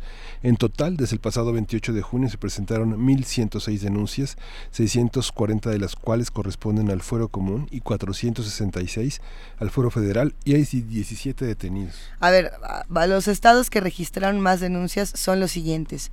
Puebla, 127. Ciudad de México, 51. Estado de México, 46. Chiapas, 38. Oaxaca, 29. Y Veracruz, 25. Vamos a conversar sobre esta jornada, cuáles fueron las notas más destacadas, cómo calificarla de manera general, qué queda por resolver y qué en condición y en qué condición llegó la autoridad electoral. Y están con nosotros Felipe de Lao, que coordina el operativo de voto informado en la UNAM, Bienvenido, este Felipe. Buenos días a todo el radio auditorio. Y Marco Fernández, que es investigador asociado de México Evalúa, que es especialista en temas de anticorrupción y profesor de la Escuela de Gobierno y Transformación. Él se integra que lo tendremos un poco más, más, más, adelante. Vamos a arrancar con Felipe de Lao. Buenos, eh, buenos días, Felipe. ¿Cómo, cómo, ¿Cuál es tu balance de esta jornada? Yo creo que eh, hay un mandato muy, muy claro de cambio y pluralidad. Eh, yo creo que principalmente hay que reconocer la, la forma en que el proceso se llevó a cabo. Creo que es un gran triunfo no solo del INE y de los organismos, sino esencialmente de todos los ciudadanos que salieron ayer a organizar las casillas, a organizar los procesos, las personas que estaban en la fila. Y creo que ese es el mandato esencial de que la gente, eh, pese a que en la mayoría de las encuestas eh, hay una clara insatisfacción con el funcionamiento de la democracia, siguen, eh, seguimos creyendo en que la democracia es la mejor forma de hacer tres cosas, de cambiar a las personas eh, para poner a, quien queramos que esté en el gobierno, de organizarnos, pero sobre todo de convivir en una forma plural, democrática y yo me atrevería a decir auténticamente republicana. Eh, no solo en el caso de la candidatura a la presidencia de la República, que me parece hay un claro mandato, sino también en el la forma en que se, se, están integrando ahora muchas de los eh, de las gobernaturas y de las presidencias municipales. Eh, a lo mejor se nos pasa, pero muchos estados estaban en elección. también creo que a nivel de gobernaturas hay un claro mandato a favor de de, Morena, de los candidatos que, apoyó la, la coalición eh, Juntos Haremos Historia, y también en los municipios. Pero en esos municipios hay cosas bien interesantes. Tanto PAN como PRD, por su parte, como PRI, han obtenido algunas victorias que refrendan. Sí que se quiere un cambio, pero sobre todo que se quiere pluralidad. Y eh, seguramente cuando hables con Marco, el tema presente, latente, es corrupción corrupción y eh, creo que fue muy interesante el trabajo que hizo Voto Informado eh, en este sentido de recabar la información. Felipe de la O, eh, desde luego, antes que nada queremos ofrecerle un reconocimiento al trabajo que hicieron además de manera entusiasta em, incansable y denodada los de, los de voto informado, tanto los alumnos como los maestros de, de, la Facultad de Ciencias Políticas y Sociales. Muchísimas gracias. Pero, pero bueno, ¿qué, ¿qué fue lo que surgió? O sea, desde luego corrupción, pero, pero esto se veía reflejado en plataformas, eh, sintieron que había un compromiso, porque yo creo que uno de los grandes temas que, que queda en esta contienda, independientemente del resultado de elección presidencial, que eh, lo hemos platicado mucho, es el, el compromiso con el votante, el compromiso, esta idea eh, un poco no sé si, si tú la compartas, pero me parece a mí que de pronto la clase política levita en otras esferas, ¿no? Este... Mira, creo que sí hay un claro, bueno, el mandato, el, lo que se ve en las urnas es muy claro, pero creo que sí hay una gran distancia entre las élites políticas y lo que piensa la opinión pública. Quizá por eso eh, te quiero comentar, eh, ante todo, bueno, muchas gracias por el reconocimiento para el equipo de voto creo que algunos todavía están recuperándose de ayer, pero no, bueno, es ante todo un proyecto universitario. Sí, sí, claro. Es ante todo es un proyecto universitario, pero mira, para entender por qué esa distancia entre la élite y, y, y, pues la ciudadanía en general, nosotros ayer estuvimos levantando eh, una encuesta que vamos a, a empalmar entre lo que dijeron los más de 1.600 candidatos que contestaron. Ahí quiero resaltar también agradecer a todos los candidatos que contestaron. Todos los candidatos a la presidencia de la República contestaron. Muchos de jefe de gobierno, nos faltó uno por ahí. Eh, y, y, y, los más de mil candidatos federales y locales. Y entender qué es lo que, cómo mejorar. Mira, yo creo que lo que nos queda ahora es, trabajamos mucho tiempo en el qué y para qué. Y ahora creo que tenemos que empezar a centrarnos en el cómo. Eh, la agenda es muy ambiciosa, claramente los grandes problemas del país están centrados en los en los grandes ámbitos de corrupción, eh, empleo y seguridad. Y los cómo y, y, las soluciones de una forma plural, eh, incluyente, pero sobre todo democrática, es ahora lo que tenemos que vernos. Eh, muchos de los candidatos que contestaron en voto informado nos compartieron sus redes y sus datos de contacto. La invitación ahí está. Y el otro y el último actor que también me parece muy importante resaltar es el papel de los medios de comunicación. Pese a una narrativa que llamaban como de crispación, como de encono, lo que se demostró es que la, la fuerza de, de la democracia está precisamente que es procedimental, que es paulatina. eh, estoy seguro que muchos candidatos siguen ahorita eh, pues prendidos de los preps para ver si ganaron o no, sobre todo en las locales, en muchas diputaciones que aún están apretadas, pero sobre todo para entender quiénes son los que ahora van a integrar eh, pues nuestros gobiernos. Y a ellos hay que decirles que justo lo que ha faltado es mejores y mayores mecanismos de participación democrática, no solo para elegirlos, sino para estar continuamente en contacto con ellos, para dialogar, para hablar, para integrar propuestas ciudadanas en sus agendas y, y que sin duda aquí ahora el rol de las universidades, no solo de la UNAM, de las universidades, de las organizaciones de la sociedad civil, de los centros de investigación, de los periodistas, de líderes nacionales de opiniones como ustedes, eh, es importante para mantener a los futuros gobernantes eh, informados de la opinión pública. Eh, recuerdo que cuando hicimos una encuesta al, inicio del proceso, cuando les preguntábamos cuál es la a, la mayoría de la población, bueno, no, una muestra representativa, cuando les preguntamos cuál es la principal característica de un gobernante, decían honestidad, y después les preguntaban qué es lo más importante que debería de hacer un gobernante estando en sus funciones y decían escuchar a gente como uno, es decir, escuchar a la opinión pública. Y eso creo que es el gran reto de los próximos, no seis, sino 600 años de, de, vida del país, ¿no? Claro, eh, Felipe, este, por supuesto que queda, queda todo eso ahí, o sea, la, la la población se ha manifestado de diferentes formas y, por supuesto que eh, no nada se arregla en seis años, no, no, los grandes problemas del país. Eh, ¿qué, es lo que no podríamos dejar pasar? Porque creo que si algo nos han servido los sexenios pasados, eh, ha sido para consolidar una frente frente al desgaste de las instituciones.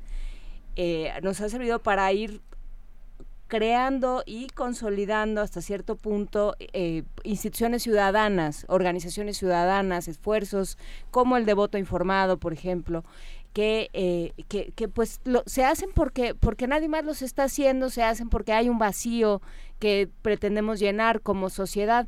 Eh ¿Es momento de no confiarnos? ¿Es momento de qué? Es momento de entusiasmarnos, creo yo. eh, mira, las instituciones formales ayer eh, funcionaron y funcionaron bien. Las instituciones ciudadanas eh, funcionaron y funcionaron bien. Los medios de comunicación trabajaron, pero sobre todo las ganas de, de participación, de, de, de, de informarse, eh, funcionaron muy bien. Eh, a las más de siete mil personas que están inscritos en el curso de voto informado, queremos decirles, es un curso abierto, gratuito, lo vamos a seguir, este, ahí va a estar en el portal, si, si quieren entrar en votoinformado.unam.mx, el curso sigue vigente si quieren saber más sobre el proceso democrático, y ahí vamos a ir subiendo los datos de nuestras encuestas, vamos a trabajar, ahora hay mucha información, tenemos los datos de redes sociales de los candidatos, tenemos las respuestas y acabamos de liberar un módulo de análisis en donde pueden comparar los, los las ideas, los valores y las propuestas. Pero sobre todo tenemos ahora una memoria y ahora tenemos un refrendado entusiasmo para seguir creyendo en que la democracia, que, que la forma de participación funciona y sobre todo de entusiasmarnos mucho por el servicio público. Mira, quizá tú decías, porque hay una distancia, en, en, hay un, digamos, un, un, gran, eh, en, en, una encuesta reciente que hizo el INEGI sobre ciencia y tecnología, la gente está poco entusiasmada en temas de política. Yo creo que este, eh, el día de ayer, puede ser una eh, un nuevo parteaguas para que la gente se empiece a interesar en los temas públicos, que no solo los estudiantes y los profesores de las universidades sino también las personas que nos escuchan en el, en el carro o las personas que se dedican a muchas otras cosas, consideren eh, el espacio público como una especie de oportunidad y, y, deber cívico de seguir participando. Que haya muchos jóvenes que estén deseosos y entusiastas de participar en lo público, de hacer política, como un mecanismo de hacer el bien, de transformar al país y de servir bien a México. Pues eh, con eso nos quedamos. Que ¿Nos puedes hablar un poco más de este curso de voto informado, de qué se va a tratar, quién puede entrar, para quién está diseñado? Claro, mira, el curso es un curso de educación cívica uh -huh. que explica todo lo que pasó ayer y lo que va a seguir pasando, porque el proceso electoral no no no terminó ayer con el resultado de las elecciones. Pues. Viene un proceso, eh, yo diría largo, que hay que ser pacientes. Los resultados definitivos estarán en muchos casos en varias semanas vienen procesos eh, de impugnación que, que, que, que, insisto, refrendan la fortaleza de nuestras instituciones. El curso es totalmente gratuito, lo pueden tomar, es de alrededor de 20 horas, pero, pero se toma todo en la comodidad de su hogar eh, y, y, y además están ahí muchos de los profesores de la universidad y de otras universidades mostrando pluralidad e invitando a la gente a informarse, a participar, pero sobre todo a creer en las instituciones de la democráticas y, y, en creer que la participación sí hace la diferencia entre un buen y un mal gobierno.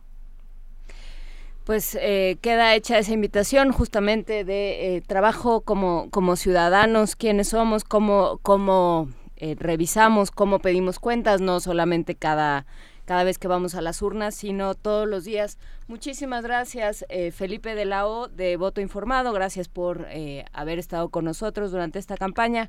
A todos los de Voto Informado y seguiremos platicando, por supuesto, Muchas conforme gracias. vayan saliendo los resultados. Muchísimas gracias. Claro.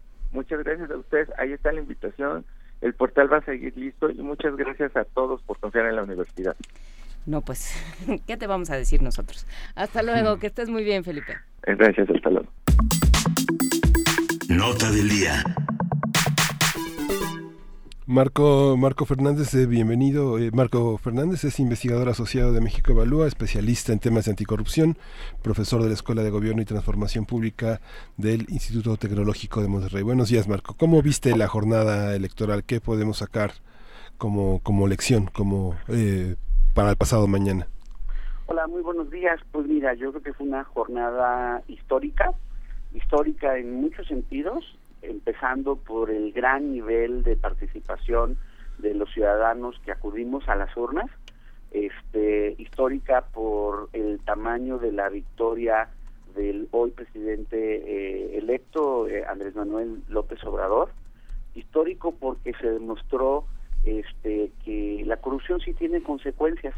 Este tema que hemos conversado de manera reiterada con ustedes, este pues queda en evidencia que sí hay una consecuencia a la eh, electoral a los malos gobiernos con corrupción. Vimos como de los nueve gobiernos en los estados porque no solamente se eligió al presidente sino también se eligieron eh, nueve gobiernos estatales múltiples gobiernos municipales y, y las alcaldías de la Ciudad de México pues en muchos de ellos los gobiernos que fueron identificados con casos de corrupción, eh, pagaron una factura muy alta en las urnas, los ciudadanos les les este, les cobramos sus malas eh, actuaciones. Entonces, en ese sentido, creo que es un, una jornada a celebrar. Sí, sin duda es, es una jornada a celebrar, pero hablábamos, por supuesto, Marco, al principio de este programa, eh, también de todo lo que se tiene que, que criticar, digamos, de, de, esta jornada y de los días previos a, la misma. Eh, ¿Qué opinas? ¿Qué, qué, no podremos decir qué cambiarías, pero qué señalarías, qué apuntarías para poner atención en, en los próximos procesos electorales? Mira, yo creo que hay varias cosas que son preocupantes. Sí. La primera, por ejemplo, no se nos olvide que al menos 115 eh, candidatos de los distintos partidos políticos fueron víctimas del crimen organizado. Ahí tenemos un punto rojo que el país tiene que resolver en términos de la creciente influencia del crimen organizado, incluso en, varios procesos electorales a nivel eh, local. Y eso es muy preocupante. Es eh, eh también es eh, preocupante eh, la manera en que a lo largo de, del proceso sí vimos, la verdad, signos de la politización de las instancias del Estado mexicano, ¿no? Eh, el hecho que, por ejemplo, pues desde mi perspectiva eh, hubo momentos en que claramente la Procuraduría General de la República, por ejemplo, fue un actor eh, activo en contra de uno de los eh, candidatos presidenciales eso también es eh, preocupante. Preocupante la forma en que, digo, ahorita es todo celebración y demás, pero veamos cómo hicieron los reportes hasta ahorita de, eh, de los gastos de campaña los partidos políticos, ¿verdad? Y ahí pues es evidente que hay signos eh, eh, rojos en la forma en que eh, realmente pues le ven la cara a la autoridad este no reportan con realidad todos sus gastos y les ha salido barato. Eh, preocupante fue el hecho que eh, hubo varios eh, candidatos supuestamente independientes que en su momento eh, pues eh, hicieron fraude a la ley no para conseguir sus firmas. E incluso uno de ellos se salió con la suya. Y ya está ahorita eh, varios de los funcionarios del gobierno de Nuevo León eh, acusados este, eh, por la autoridad de haber utilizado los recursos públicos y humanos de aquella entidad, del gobierno de aquella entidad, para poder eh, tener los apoyos de las firmas y lograr la independencia. En ese sentido, creo que eh, la parte que yo yo llamaría la prudencia en medio de la celebración es en varios eh, aspectos. En el primero, es que si bien es cierto, y eso no lo podemos tampoco minimizar, de, de cómo la energía ciudadana se mostró ayer en las urnas con estos niveles muy importantes de, de participación, este, eh, esa misma energía ciudadana hoy, un día después de la elección, se tiene que mantener para precisamente eh, estar teniendo una participación mucho más activa en los asuntos públicos en general de nuestro país, en el exigir a las nuevas autoridades que van a asumir sus cargos en los distintos niveles de gobierno en los siguientes meses con la misma fuerza, con el, con la misma eh, con la misma energía eh, y, que se le se le exigió a las autoridades que hoy se les ha mostrado la puerta por no haber cumplido con su eh, con su deber eh, al frente de los gobiernos. Esto no es de filia o de o, de fobia partidista. Creo que como ciudadanos sí, tenemos que entender que necesitamos estar mucho más involucrados en los asuntos públicos. Si realmente estos impulsos que hemos dado y este mandato de cambio que hemos expresado en las urnas lo queremos llevar a buen puerto. A ver, hay, algo interesante, por supuesto, en todo lo que mencionas, muchísimas cosas. Una de las que me gustaría eh, señalar de, entrada, Marcos, sería el tema de quiénes nos deben explicaciones o no después de esta jornada. Me quedo pensando en lo que decías, ¿no? Partidos, candidatos, eh, tribunales, etcétera.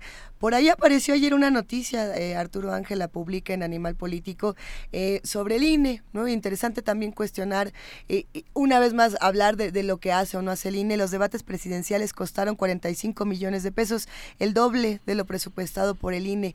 se han pedido explicaciones, hasta este momento no hay ninguna. ¿Qué pasa, por ejemplo, con este tipo de noticias? Porque también a las instituciones les tenemos que pedir explicaciones de qué pasa con los recursos. Mira, yo creo que en ese sentido, este hay que hacer la crítica en la justa dimensión. Por un lado, creo que tienes toda la razón del mundo en que nadie eh, debe estar eh, exento a la exigencia de la transparencia y que dé una explicación correcta de la forma en que utilizan los recursos públicos para desempeñar sus funciones. En ese sentido, pues asumo que en su momento la autoridad electoral tendrá que dar una explicación puntual del por qué, por ejemplo, se excedieron en estos gastos relacionados a eh, la celebración de los eh, debates presidenciales. Lo mismo ocurre con los partidos políticos y esto no es monopolio solamente de uno u otro. Todos los partidos políticos, cuando uno observa los reportes eh, parciales que, que han dado hasta ahora de la forma en que han ejercido los presupuestos para las campañas, pues se da cuenta la verdad de que pues no no no reportan lo que tienen que reportar la controversia aquella por ejemplo de que si había una factura de tantos eh, miles o millones de pesos este y que reforma retomó respecto al, a, a, Morena es una una sabemos que es una eh, situación que todavía está bajo investigación. Lo mismo eh, ocurre con, con la forma en que hicieron este pues gastos indebidos pues el PRI el PAN insisto esto ojalá se entienda que no es de filia o de fobia porque siempre que platicamos de estos temas inmediatamente viene la reacción de las redes sociales en donde se cree que las críticas o los señalamientos que se hacen en este sentido es porque son producto de confabulaciones o, o, que son expresiones de la mafia del poder o no sé qué tantos descalificativos hay. No, insisto, creo que la, la, exigencia democrática eh, debe de ser a todos pareja, a todos, o sea, independientemente si votamos por X o por Y. Entonces yo quisiera pensar que en este caso el, el INE eh, dará una explicación eh, puntual.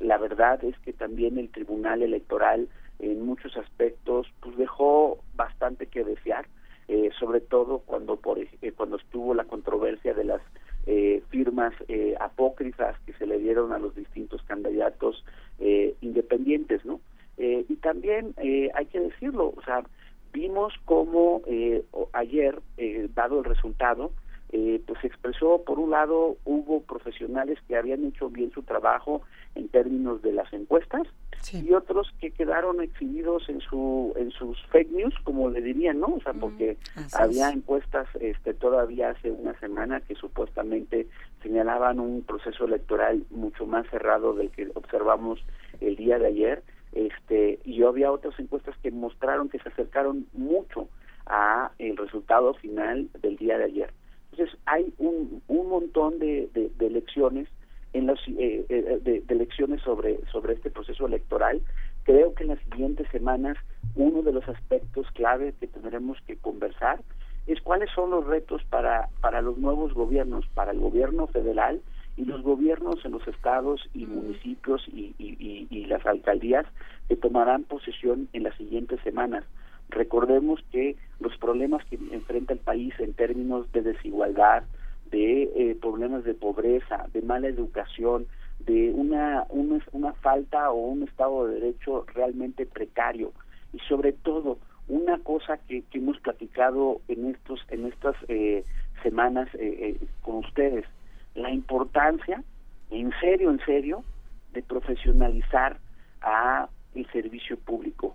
Espero y en verdad o sea por eso pido que los ciudadanos seamos muy exigentes espero evitar que tengamos la tentación de que los nuevos vuelvan a contratar a servidores públicos con base en sus filias partidistas o sus lealtades personales. Lo que necesita esta nueva transformación del país es poco a poco, no va a ser de la noche a la mañana, pero sí profesionalizar la manera en que seleccionamos con base en el mérito, bien pagados, bien protegidos, bien dotados de los elementos para hacer su trabajo, a los servidores públicos, sobre todo en áreas esenciales como eh, las procuradurías del país, las secretarías de la función pública, que son áreas encargadas precisamente de hacer, de prevenir, investigar y castigar la corrupción en nuestro país. Marco, hay una cosa que me parece muy importante, eh, te, saludo y me da mucho gusto platicar contigo, que es eh, no no confiarnos, digamos. Eh, creo que si, si el resultado de la contienda presidencial hubiera sido otro, estaríamos eh, mucho más eh, sobre las cosas y mucho más inquietos, por muchas razones. Y creo que a mí me da un poco de susto, no sé a, a ti qué te pase, pensar de pronto, cruzarnos de brazos metafóricamente como ciudadanía y decir, bueno, eh, si el discurso de Andrés Manuel ha sido voy a ir en contra de la corrupción, entonces ya alguien más está haciendo el trabajo, ¿no? Y creo que va, eh, se une a esto que dices de no hay que confiarnos. Eh, ¿qué, ¿qué, tan peligroso es esta idea de nos vamos a cruzar de brazos como ciudadanía y, a decir, bueno, pues alguien más ya está en eso? Mira, yo creo que tocas un punto esencial y voy a decir una cosa que es políticamente incorrecta. A ver, Hace unos meses, este, ante la tragedia del temblor, se observó signos de la energía ciudadana, de esa que se puede solidarizar e involucrar ante la emergencia. Lamentablemente, semanas después se fue diluyendo esa energía ciudadana y múltiples actos de corrupción eh, aparecieron en la forma en que eh, se utilizaron, por ejemplo, o se han utilizado los recursos de la reconstrucción. Eh, eh, nuevamente ayer se expresa la, energía ciudadana y castiga precisamente la corrupción este, en la Ciudad de México, en las múltiples delegaciones, este, en eh, obviamente a nivel federal y, en varios estados. La, el peligro es eh, pensar que, que nuestro papel como ciudadanos solo se solo se limita a ir a acudir a las urnas. Por supuesto, y celebro, en verdad no quiero minimizar el hecho de que miles, millones de mexicanos asumieron su responsabilidad de ir a las urnas y expresar su voto. Eso es el primer paso, pero tiene que ser el primero de muchos como ciudadanía, como sociedad, para que realmente podamos impulsar los cambios que deseamos para nuestro país. Si los señores de los nuevos gobiernos hacen su trabajo correctamente, que se les premie. Que, pero si no, pues también que se les llame a cuentas. Y no van a poder solitos, ¿eh? Esto no es una cuestión de que es papá gobierno, nos lavamos las manos y ahí la bolita que la hagan, que, que, el problema lo resuelva el gobierno. Demanda como, nosotros, como ciudadanos que nosotros cumplamos también nuestras obligaciones no solamente tenemos derechos y hay que exigirlos, pero también tenemos obligaciones y hay que cumplirlas. Y ojalá, en verdad esto no es una cuestión de, buen deseo o, de quimera académica. Espero que la audiencia que nos está escuchando entienda, sí, la alegría del proceso electoral para muchos que, que, el voto a favor de, de, los distintos gobiernos que están ganando. Y también desde la tristeza de muchos que perdieron en la acción electoral, de, que, que no salió ganadora de sus preferencias el día de ayer, todos entendamos que tenemos una responsabilidad como ciudadanos, todos estamos en el mismo bote y si no remamos en serio lo más firme posible y asumimos nuestra responsabilidad, por más ilusiones que tengamos, las cosas no van a cambiar. Esta visión del servicio profesional de carrera al que te refieres está organizada en distintos sectores del gobierno, está organizada en las procuradurías, los ministerios públicos, las academias de la policía, la Policía Federal, pero eh, digamos que en 2003 que se iniciaron todos estos trabajos y que se generó la ley del servicio público de carrera, eh, los panistas se, se instalaron y pusieron su gente, los pristas llegaron y pues quisieron poner la suya y derogaron la ley, pasando por encima del trabajo de, este, modesto y, y, de hace muchos años de muchas personas que trabajan en la burocracia de una manera ejemplar, que tienen una trayectoria, tal vez no tienen títulos de licenciatura, pero se capacitan y trabajan diariamente para ser mejores. ¿Qué va a pasar ahora? Digamos que la tarea de un nuevo gobierno es eh, revalorar la gente que trabaja en el servicio público, hacerlo después de este de esta barredora prista que este que, quitó a mucha gente para poner a la suya. Eh, Mira, yo creo que tocas un punto esencial y a la luz de lo que platicamos hace unas semanas sobre lo que está pasando en la Auditoría Superior de la Federación, ahí hay lecciones de las cosas que se tienen que evitar. O sea, llegó un nuevo auditor y está trayendo a su gente, ¿no? A sus amigos y este supuestamente bajo escándalos de que había corrupción interna y demás. No, pues ahora resulta que había una gran, gran coalición de corrupción porque quitaron a todos los auditores especializados, quitaron a sus directores generales e incluso ahora ya están yendo por directores de área. Y toda la experiencia de gente que estuvo trabajando este incluso por 15 años en la auditoría se va por el caño por esta idea de estar tratando de contratar a los amigos. Eso me parece que no puede ser aceptable y yo quiero pensar que esas tentaciones las va a tratar de exorcizar el nuevo gobierno. No quiere decir que no debe de haber una revisión y que por supuesto que en los casos de los perfiles que no hayan cumplido correctamente con sus deberes legales, pues se le muestre la puerta. Eso, por supuesto, que pues también hay una expectativa de que si se va a asumir el poder es porque se va a hacer de manera distinta.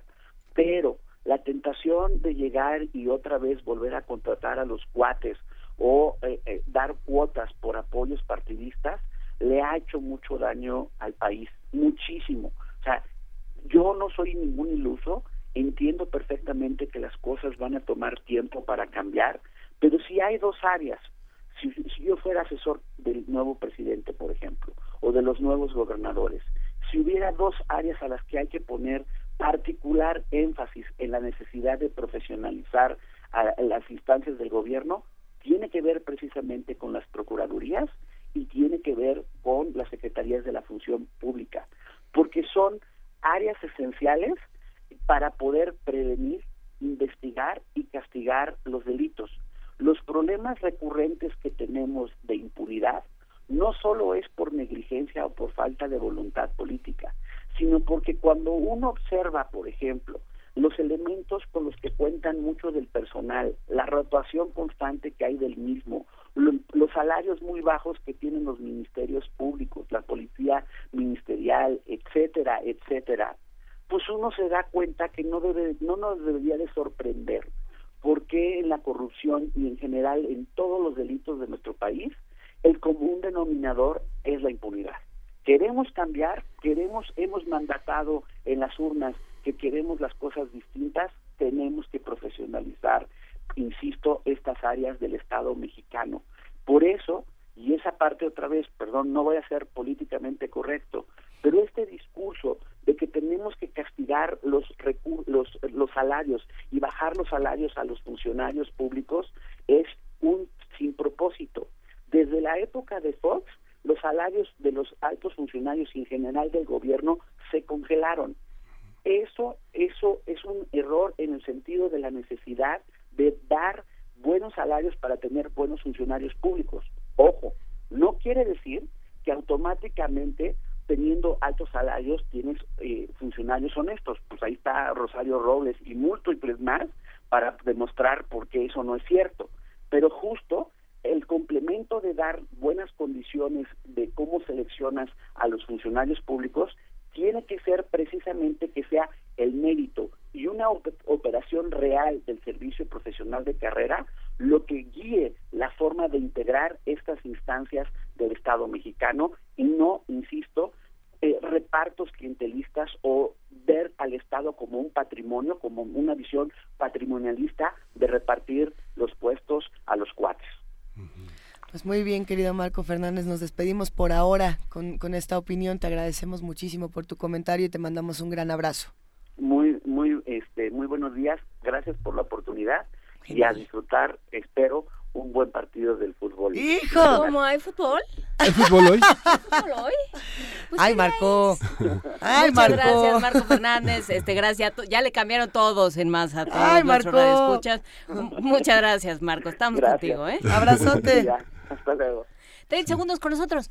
Este, no le cambien. No le cambien, quédense en nuestra transmisión especial a través de TV UNAM en el 120 20.1 en Radio UNAM en el 860 de AM y en el 96.1 de FM. Y por supuesto en radio.unam.mx, en tv.unam.mx. Eh, no, le, no le cambien, quédense un rato con nosotros. Fue muy difícil convencer a alguien de que viniera hoy a las 9 de la mañana. Quédense Muy con nosotros. complicado. Será una conversación importante e interesante. Quédense con nosotros. Vamos a una pausa. Primer movimiento. Hacemos comunidad.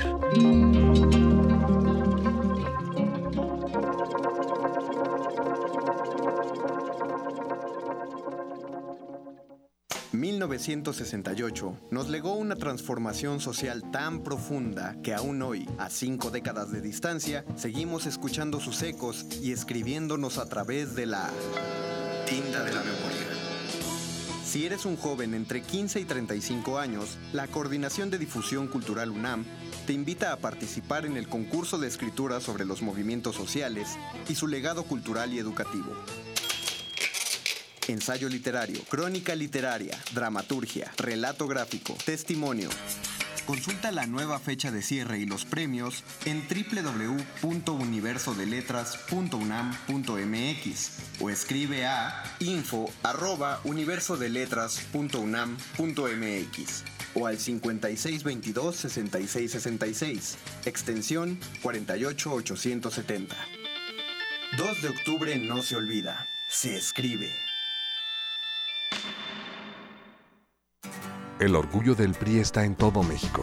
Somos colores, somos la gente, somos millones, somos tu escudo, somos pasión, con la bandera en el corazón. Todo por México, todo por México. El orgullo del PRI está en su gente. No lo olvides. Nacional de las Artes invita a una experiencia audiovisual inmersiva con contenidos 360 grados y de realidad virtual, a través de seis obras digitales producidas por la cantante islandesa Björk y renombrados artistas visuales. Las piezas hacen un recorrido por los álbumes Vulnicura y Biofilia, que abordan la vida personal de Björk. La muestra Björk Digital se puede visitar en la Galería Central y en las salas Espacio Alternativo y Arte Binario del Centro Nacional de las Artes de la Ciudad de México.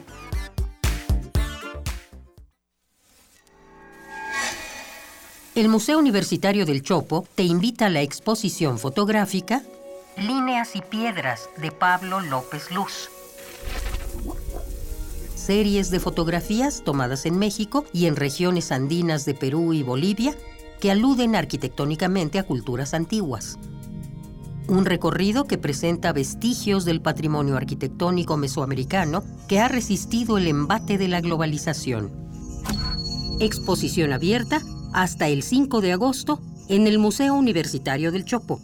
Doctor Enrique González Martínez, número 10, Santa María la Ribera. Más información en www.chopo.unam.mx. Muestras imperdibles en el Museo Universitario del Chopo.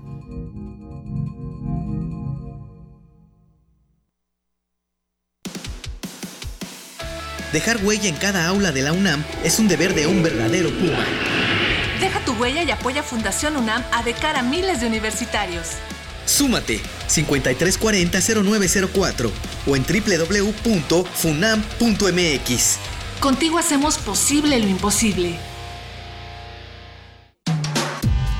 Primer movimiento.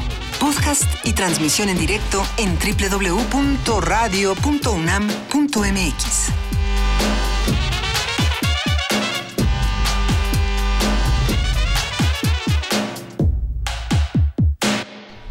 9 de la mañana con 3 minutos y seguimos aquí en esta transmisión especial de 2 de julio. Hemos estado enlazados con TV UNAM desde las 7 de la mañana. Ya eh, no sé por qué eh, al final de la hora pasada el, el personal de TV UNAM en masa rompió a cantar el himno nacional. ¿Por qué sería Luisa? No tengo ni la menor idea. Miguel Ángel Solo me voy a ir a llorar al rincón. No. Vámonos a llorar al rincón. No, no podemos ir a llorar al rincón. Estamos en un tiempo trabajando. interesantísimo para lleno de cambios, lleno de nuevas ideas y por supuesto también lleno de conflictos que nos van a ayudar a reestructurar muchas cosas, como es el caso de ciertas reglas. Isli Xochitl López, ¿cómo estás? Muy buenos días. Hola, muy buenos días, Luisa Miguel Ángel, Juana Inés. A ver, cuéntanos cómo te fue a ti con toda, con toda esta jornada electoral. Pues en realidad fue bien, vi a mucha gente desde muy temprano en las casillas, incluso había algunas personas muy desesperadas porque se armaron tarde muchas de las casillas. Así es. Pero había mucha gente en las casillas especiales que siempre son un conflicto porque las boletas no alcanzan y son 750 por ley, no pueden haber más boletas. Y también eh, nos fuimos al Instituto eh, Electoral de la Ciudad de México para esperar los resultados, que salían más tarde cuando recibimos el anuncio, o bueno, vimos la transmisión de el anuncio que estaba dando José Antonio Meade, reconociendo el triunfo de Andrés Manuel López Obrador, y luego el de Ricardo Anaya, haciendo lo propio. Y entonces toda la gente de manera masiva corrió hacia el Zócalo de la Ciudad de México. Fue muy curioso porque en el metro de la ciudad la gente se subía y iban como informándose, ¿no? De las noticias. ¿Qué pasó? No, pues ya salió Mit, ya salió Naya. Y luego, no, pues que ya es ganador. Ah, qué bueno. Hubo un señor muy típico que dijo, ¿y luego para dónde van? Vamos para el Zócalo. Ah, pues me voy con ustedes. Y entonces se fue el señor.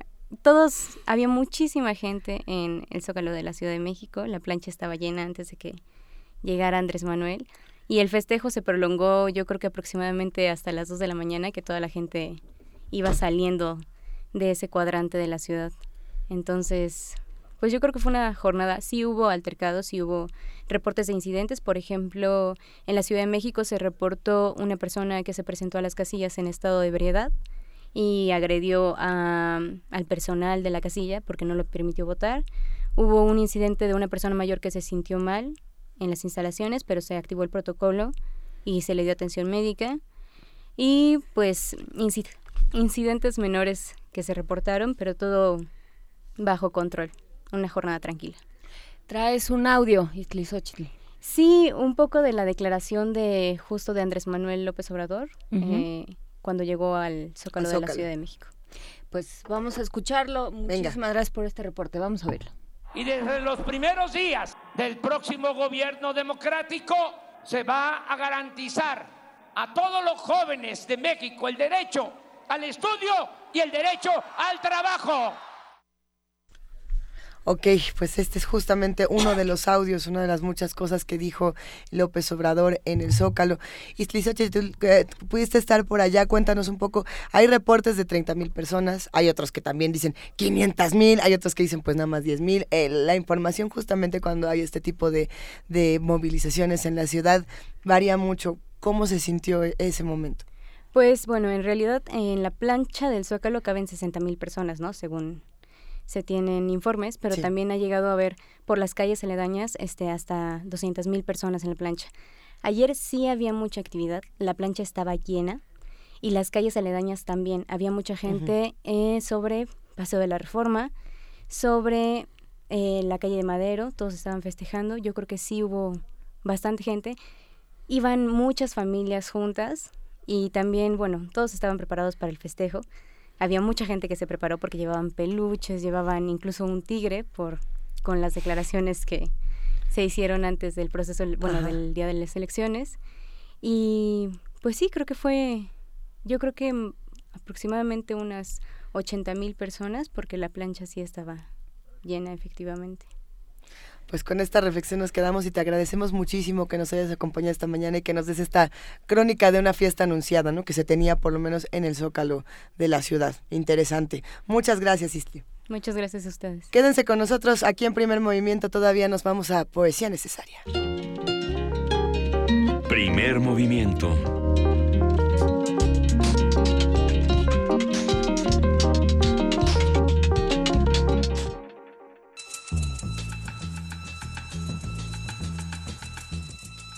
Es hora de poesía necesaria.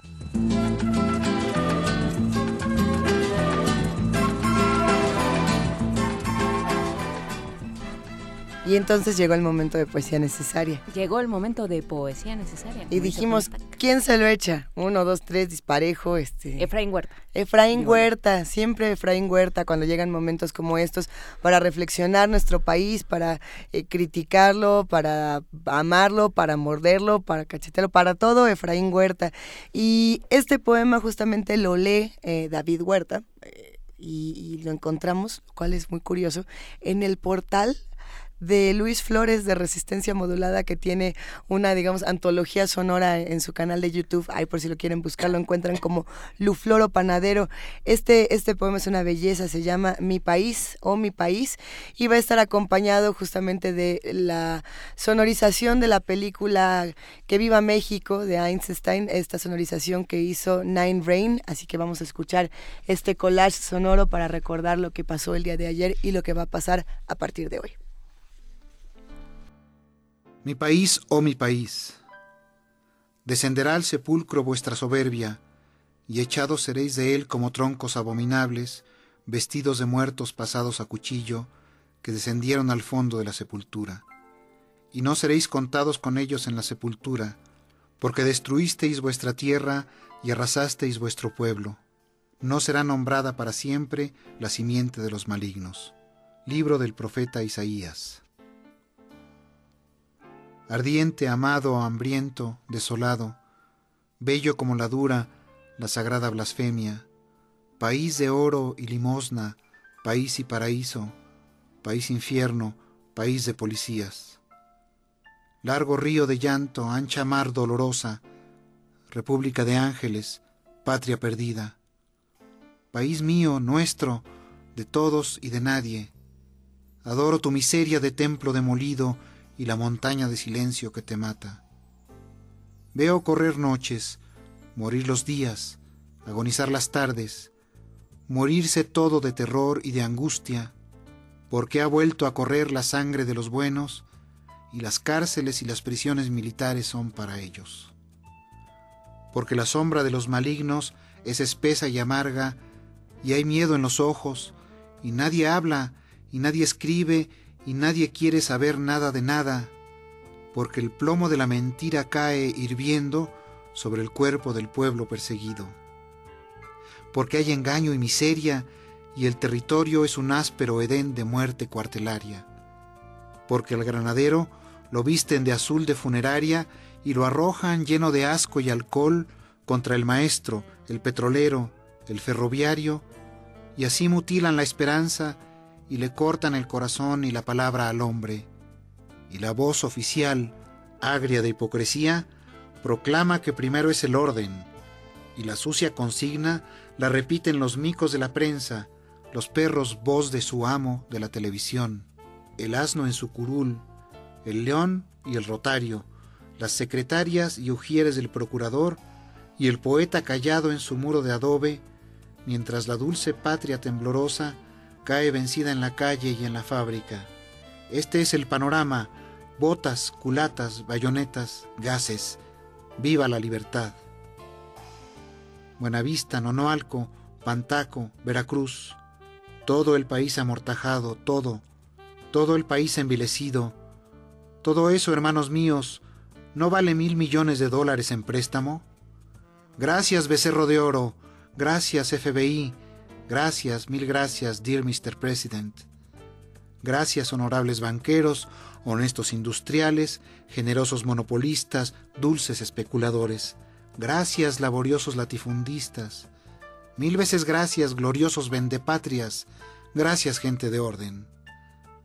Demos gracias a todos y rompamos con un coro solemne de gracia y gratitud el silencio espectral que todo lo mancilla.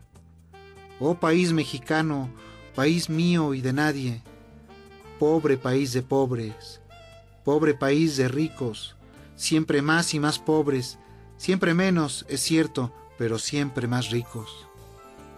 Amoroso, anhelado, miserable, opulento, país que no contesta, país de duelo. Un niño que interroga parece un niño muerto. Luego la madre pregunta por su hijo y la respuesta es un mandato de aprehensión. En los periódicos vemos bellas fotografías de mujeres apaleadas y hombres nacidos en México que sangran, y su sangre es la sangre de nuestra maldita conciencia y de nuestra cobardía. Y no hay respuesta nunca para nadie, porque todo se ha hundido en un dorado mar de dólares, y la patria deja de serlo, y la gente sueña en conjuras y conspiraciones, y la verdad es un sepulcro. La verdad la detentan los secuestradores. La verdad es el fantasma podrido de McCarthy y la jauría de turbios, torpes y marihuanos inquisidores de guaraches. La verdad está en los asquerosos hocicos de los cazadores de brujas. La grande y pura verdad patria la poseen, oh país, país mío, los esbirros, los soldadones, los delatores y los espías. No, no, no. La verdad no es la dulce espiga, sino el nauseabundo cóctel de barras y de estrellas. La verdad, entonces, es una democracia nazi en la que todo sufre, suda y se avergüenza. Porque mañana, hoy mismo, el padre denunciará al hijo y el hijo denunciará a su padre y a sus hermanos. Porque pensar que algo no es cierto o que un boletín del gobierno puede ser falso, querrá decir que uno es comunista y entonces vendrán las botas de la Gestapo criolla, vendrán los gases, los insultos, las vejaciones y las calumnias, y todos dejaremos de ser menos que polvo, mucho menos que aire o que ceniza, porque todos habremos descendido al fondo de la nada, muertos sin ataúd, soñando el sueño inmenso de una patria sin crímenes, y arderemos, impíos y despiadados, tal vez rodeados de banderas y laureles, tal vez, lo más seguro, bajo la negra niebla de las más negras maldiciones.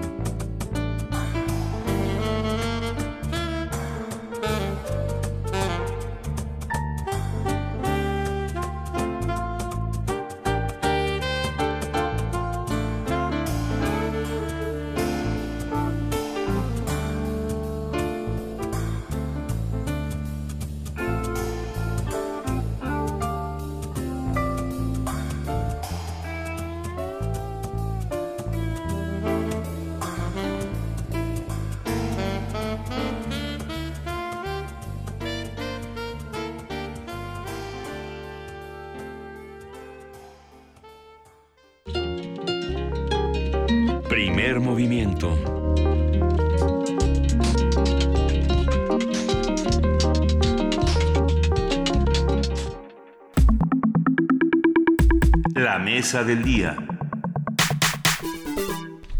Después de tres meses de campaña, miles de spots, acusaciones y rumores, este domingo llegó la esperada jornada electoral. Hay sorpresa en torno a algunos resultados, pero persiste la necesidad de atender los problemas de México en distintos ámbitos que siguen en la agenda política a la espera de una apropiada solución. Sin embargo, la responsabilidad de la transformación nacional y de la reestructuración del poder no queda solamente en manos de las diferentes instituciones políticas. El papel de los ciudadanos es fundamental en la creación de, soluciones. Si bien es cierto que los ciudadanos tienen que vigilar el actuar de los gobernantes, también es necesario que se involucren de manera activa para exigirles rendición de cuentas de manera sistemática e institucional y sobre todo que, bueno, pues ya abrimos muchas eh, brechas de diferentes tipos durante los sexenios anteriores pues habrá que habrá que seguir con ellas. Vamos a hablar sobre los temas más urgentes que quedan pendientes en materia de vigilancia ciudadana, cómo los estructuramos, a quién debemos presionar y desde dónde, con Andrés Díaz Fernández, abogado, defensor e investigador en temas de derechos humanos. Andrés, ¿estás ahí? Andrés Díaz. Es que manifiéstate. Sí, bueno. Ah, ¿qué tal? Es que escuchaba muy lejos. Muy buenos días a ti, a toda tu audiencia, Juana, Miguel Ángel, Luisa. Bueno, es que estamos hasta Adolfo Prieto 133. Y también está Lorenz Pantán, coordinadora de transparencia en la Justicia y Proyectos Especiales de México Evalúa. ¿Estás ahí, Lorenz? Así es, buenos días a todos. Y en la mesa, sintiéndose verdaderamente de contracultura y este y sintiéndose parte de un otro México que no está viendo el partido, Eduardo Borges de Transparencia Mexicana, ¿cómo estás? Pues con mucho gusto estar aquí con ustedes el día de hoy. La verdad es que es, es todo, todo un gusto. Gracias. Eh, pues sí, independientemente de que, de que el calendario futbolístico nos hizo esta extraña jugada, creo que es importante empezar este, este nuevo momento mexicano con una, con una pase de lista, digamos, de los temas que se quedan más urgentes. Andrés Díaz, ¿quieres empezar tú? Ok, muchas gracias. Pues en, en, primer lugar creo que es muy importante señalar que estamos en un proceso, es un proceso que ha empezado desde hace ya mucho tiempo, un proceso que tiene que ver desde la perspectiva de los derechos humanos con conseguir que no solamente estos estén en las leyes, sino que también se garanticen y se apliquen. México ha sido reconocido por tener buenos estándares eh, legales en cuestiones de derechos humanos, pero tenemos unas dinámicas muy propias de las estructuras que justamente podrían empezar a, a desmontarse y a cambiar, que han permitido la impunidad, la corrupción, la inseguridad. En primer momento me gustaría decir que si no se atienden urgentemente nuevas políticas, nuevas formas de concebir la seguridad uh -huh. humana, no ya ya este concepto de seguridad pública tiene que ir eh, siendo eh, reemplazado con, con el concepto de una seguridad humana que sea para todas y todos y también eh, una política y una concepción distinta del modelo de justicia. Eh, eso va a permitir, por una parte, que no exista eh, o que se vaya reduciendo los índices tan altos de violencia, ejecuciones extrajudiciales, desapariciones forzadas, torturas y otros crímenes de Estado y crímenes análogos que también algunos grupos van eh, reproduciendo eh, porque saben que hay impunidad y también entendiendo por qué suceden esos crímenes y por qué también regimos las conductas como las regimos. Es decir, eh, también ha sido eh, muy eh, desalentador en los últimos años como lo único que se pretende hacer para temas de grandes violaciones de derechos humanos o incluso de grandes delitos, crímenes de alto impacto, es solamente un enfoque punitivo un, un enfoque que, que únicamente considera a la pena y a la pena privativa de la libertad como de las únicas eh, soluciones que hay. Entonces también hay que ver la correlación entre este enfoque de justicia, que es eh, principalmente punitivo, con el uh -huh. enfoque de seguridad. Eso nos permitirá eh, después también tener eh, un, una base para seguir evaluando cómo está actuando el gobierno o las nuevas administraciones en cuestiones de justicia, de seguridad, de impunidad. La promesa es que se va a combatir la corrupción y bueno, tenemos que ver cómo y entendiéndola primero. Eh, me quedo con esto a, a, reserva de que hablemos en un momento más de la corrupción, pero esto del enfoque punitivo de justicia, pienso en el Bronco, Lorenz Pantan, eh, pienso en muchas propuestas, no solo del Bronco, del Partido Verde, de muchas propuestas a las que se subieron ciertos candidatos que hablaban de, incluyendo al propio López Obrador, eh, diciendo en, el, en alguno de los debates, los voy a meter a la cárcel, como además, como si además fuera una facultad del Ejecutivo. Eh, nada más. Entonces, ¿qué pasa con este enfoque punitivo, con esta idea? Eh, muy revanchista que tiene, por desgracia, muchísima eh, aceptación a nivel a nivel social. Sí, claramente. De hecho, yo creo que por eso eh, algunos de los candidatos, como mencionabas, y algunos partidos han tomado este enfoque punitivo porque piensan que esto gana votos. Ahora, este, lo que a nosotros creo que todos en la mesa nos queda claro es que esto no resuelve los problemas de seguridad. Uh -huh. eh, ya hemos tenido un enfoque punitivo y no ha dado resultados. Lo que necesitamos es, es un, enfoque, un enfoque mucho más amplio eh, que vea, eh, la, como lo mencionaba Andrés, las razones por las cuales hay inseguridad este, y, y que se enfoque en temas preventivos. Eh, nosotros eh, consideramos desde México Evalúa que efectivamente em, en, en las administraciones anteriores, incluso la, la, la que acaba, bueno, la que está terminando, este, eh, no han dado el, el- una prioridad, eh, la prioridad que debería de dar a lo- los enfoques eh, preventivos, a las políticas de prevención y políticas de prevención basadas en eh, evidencia y en diagnósticos locales. Es decir, este también otro problema de la política de seguridad ha sido, eh, creo, el enfoque eh, demasiado centraliza- eh, centralista, digamos, eh, que ve eh, el problema de seguridad como uno solo en todo el país, pero eh, sabemos, los datos indican y los estudios que hemos realizado, que en realidad no, el problema de seguridad no es el mismo en eh, Mérida que en eh, eh, Tijuana, que eh, pues en alguna parte de la Sierra de Guerrero, por ejemplo, ¿no? Este, entonces necesitamos eh, diagnósticos de seguridad más eh, locales y que nos permitan entender cuáles son los problemas de seguridad y atenderlos de manera eh, preventiva y no solo reactiva y punitiva.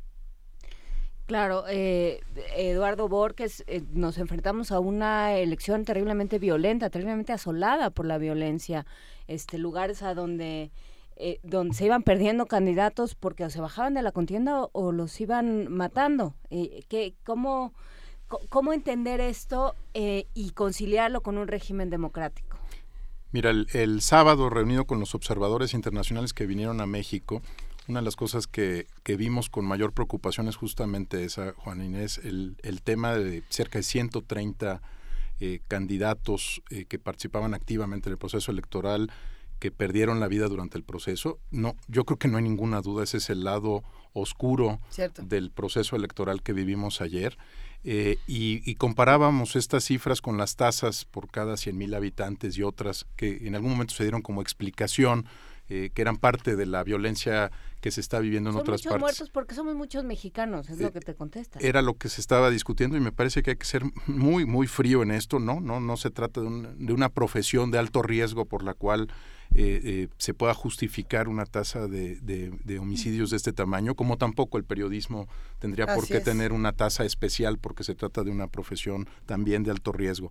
Eh, me parece que la violencia va a ser la palabra clave y no solo la- el tema de inseguridad. Creo que si entendemos que eso es lo que estamos tratando de erradicar de nuestra sociedad o de controlar en nuestra sociedad la violencia o las violencias, Sí. la violencia contra la mujer, la violencia eh, contra y dentro de la escuela, contra los jóvenes que están en condiciones de alta marginación, eh, entonces empezaremos a hablar de una auténtica política de prevención. O sea, la, la prevención del delito no es distribuir balones de fútbol eh, en comunidades alejadas como se hizo en los primeros tres años de esta administración. No es gastar solo en espacio público, por supuesto hay que cambiar las condiciones del espacio público, es erradicar las violencias. Y, y no estamos, yo creo que claros todavía de que como sociedad hayamos adoptado esta, esta perspectiva. Somos sumamente permisivos con estas expresiones y la violencia más, eh, más cruda, que es el homicidio, eh, pues eh, tampoco es una cosa que, que nos, nos preocupe eh, como sociedad. Yo creo que si no, de- no quitamos el dedo de esos 130 muertos y muchos otros, Sí. eh, podremos empe- empezar a entender que las políticas de prevención pasan por suprimir la violencia. Eh, Hablando de, de violencia, es uno de los grupos que más eh, hacía crítica, tanto en redes sociales como en otro espacio, en, dis- en distintos espacios, de lo que ocurría con su comunidad, era la- justamente la comunidad LGBTTI, que reclamaba un pronunciamiento por parte de algún candidato, que alguien dijera algo, que alguien expresara algo sobre las violencias, sobre los derechos, sobre eh, los derechos que se, además se perdieron a lo largo de estos años. Y me gustaría preguntarte, Andrés, ¿qué opinas de lo que dijo López Obrador en el, en, si no me equivoco, esto lo dijo en el Hilton cuando hablaba de todas las preferencias sexuales, de todos los grupos, de todos los géneros, eh, muy contrario a lo que proponía, por ejemplo, el Partido Encuentro Social, lo cual eh, para muchos entusiasmó bastante y otros dijeron, pero ¿cómo? A ver, cuéntanos un poco. Perdón, Andrés. a- antes de que respondas, Andrés, eh, esto es como esto es como la cuerda. Cada quien dice voy y entra, ¿eh? El que quiera, Sí, éntrele. eh, estamos todos en la línea y pues justamente juego limpio, pero, pero todo el mundo que entre. Andrés, por lo pronto. Ok, pues ahí voy. Este, bueno, tanto ese discurso que tiene que ver con una narrativa ya que debe ser innegable, es decir, los derechos humanos de grupos como LGBTI, este, todo lo que tiene que ver también con personas con discapacidad, eh, inmigrantes, este, pueblos indígenas, toda la agenda también de mujeres, todas esas son cuestiones que ya son innegables, no podemos estar a expensas de que un candidato u otro pueda decir eh, que, mm, alguna acción que ya como quiera está en el derecho, es decir, eh, son derechos que están garantizados, que están fundamentalizados y lo único que cambia es la percepción y la posición de la agenda que cada, en este caso Andrés Manuel López Obrador va a tener respecto al tema cuando sea eh, gobernante. Si lo dijo antes de alguna manera y lo dice ahora de otra, pues bueno, yo creo que también tiene que ver mucho con sus cálculos y pulsos políticos que todo candidato tiene. En qué momento me conviene decir una cosa, en qué momento me conviene decir otra cosa, y eso da a veces una idea como de disfraz de, de narrativa. Pero lo que sí es cierto es que ya siendo ahora un eh, candidato electo que tiene eh, digamos, eh, la posibilidad y, bueno, es inminente que va a entrar al, al poder, pues bueno, aquí va a ser Estado y mientras sea Estado se le va a exigir igual, se va a tener que, eh, nosotros desde el Movimiento de Derechos Humanos vamos a tener que exigir lo mismo, vamos a tener que usar los mismos mecanismos y herramientas para proteger eh, todos los derechos de todas las personas. Ya no se puede permitir, y esto es lo que a mí me gustaría también quedar en claro, que ya no se puede permitir pasar la oportunidad de una transición como se hizo en el año 2000. Esta es una oportunidad histórica justo para empezar a dejar de cometer crímenes de Estado. Sí, me recordaste una frase que decía mi papá cuando llegó Cuauhtémoc Cárdenas al gobierno de la Ciudad de México que decía no es lo mismo ser borracho que cantinero. Y creo que eso será un ejercicio interesante, Lorenz. Eh, eh, la, la, eh, la, la- el diálogo con la sociedad civil, con las organizaciones de la sociedad civil, es algo que, que no se tiene del todo claro con, el, con Andrés Manuel López Obrador. ¿Cómo avisoran esto eh, desde las diferentes organizaciones? Sí, pues mira, nosotros este, tenemos, y siempre la hemos tenido, de hecho, so- somos, digamos, una organización apartidista e independiente, eh, y siempre somos eh, propositivos y constructivos, y buscamos aportar eh, información para una toma de decisión eh, informada este, sobre las políticas públicas. Entonces, eh, por nuestra parte está toda la voluntad, este, de hecho, de, de dialogar con, eh, con eh, el, el candidato electo y su equipo. De hecho, em, eh, con motivo de la publicación de un libro que, que, que, eh, eh, sacamos eh, al principio de las campañas que se llama Learse si quieres gobernar en serio y que contiene propuestas para que contenía propuestas para bueno contiene propuestas prin- en principio para los candidatos y para la, el equipo de transición digamos Eh, ya hemos tenido contactos con el equipo eh, de los distintos candidatos pero pues en particular con, con el equipo de Andrés Manuel López Obrador entonces eh, nos da eh, cierta digamos eh, cierto optimismo sobre la posibilidad de de que eh, pese a algunas, co- como mencionaba Andrés, una cosa es el discurso este, durante la campaña y ahora va a ser las acciones ahora que llegue al gobierno este, ese equipo. Pero digamos que eh, nosotros estamos, eh, esperamos que, hay- que siga la buena voluntad que ha habido hasta ahora para justamente tener estos encuentros. Eh, y, y por nuestra parte nos parece que nuestro papel es, es, eh, desde la sociedad civil justamente es esto, es eh, ayudar, a- porque sabemos que los candidatos llegan eh, pues eh, a la, a la, al día de la elección con unas plataformas muy declarativas, pero no necesariamente muy pensadas y concretas. Eh, entonces nosotros confiamos en que justamente eh, van a necesitar también eh, cierta asesoría y nosotros tenemos mucha experiencia y cuando digo nosotros no hablo solamente de, de la organización donde trabajo yo, pero eh, donde están los colegas y donde hay muchos hay muchas más organizaciones que tienen muchísima experiencia y yo creo que esta experiencia eh, eh, es importante este, ponerla digamos al servicio de las políticas públicas de este país que bien lo necesitan. Justamente, eh, ¿dónde podemos leer Léase si se quiere gobernar en serio? Ah, claro, este, pues en nuestra página está en www.mexicoevalua.org, allí lo pueden encontrar. Este, y bueno, hago, aprovecho para hacer un poco de publicidad. pero es un libro que, eh, digamos, aborda 10 problemas eh, eh, públicos que consideramos prioritarios y eh, en temas de corrupción, seguridad, justicia, eh, eh, competencia, eh, eh, el TLC, etcétera. En fin, tenemos algunas propuestas eh, y pensamos que justamente eh, esperamos que estas propuestas puedan ayudar al equipo de transición a encontrar algunas eh, algunas respuestas al- a, los problemas de este país. Eh, Eduardo Borges, ¿cómo nos, eh, cómo llega Transparencia Mexicana a esta, a esta transición? Bueno, como parte de un organismo internacional que es Transparencia Internacional, eh, Transparencia Mexicana está llamada a colaborar con cualquier gobierno democrático. Eh, si está electo democráticamente, tenemos una obligación de, de participar y de, de contribuir. Lo hacemos también desde, desde un espacio más amplio. Hay coaliciones cada vez más amplias de sociedad civil que están trabajando eh, agendas en estos temas. Por ejemplo, en los que hemos mencionado hoy, pues está el pendiente de contar con una fiscalía independiente, que es un asunto que pues va más allá de cualquier administración o gobierno. Necesitamos una fiscalía general de la República que tenga independencia de cualquier interés, incluido la influencia que pueda tener o no el presidente. Es un tema en el que se va a continuar. Muchos de los colectivos de víctimas de las organizaciones de derechos humanos, incluso hasta las empresariales, coinciden en que este es un tema eh, urgente y seguramente ahí estaremos.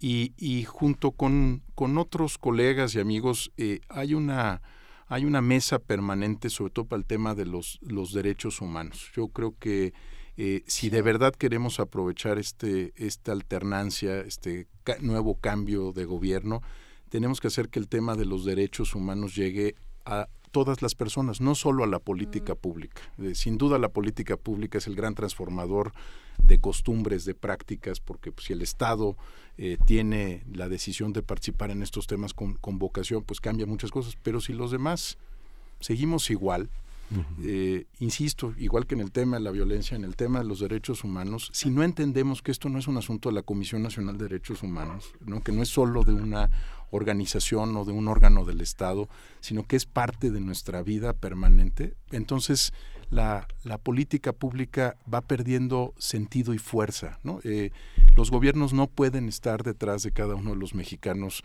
eh, eh, explicándoles cómo incorporar el artículo primero constitucional a su vida y a la vida de otros. Pero entonces cuando tienes a un, a un candidato que dice les voy a cortar la mano, ¿no?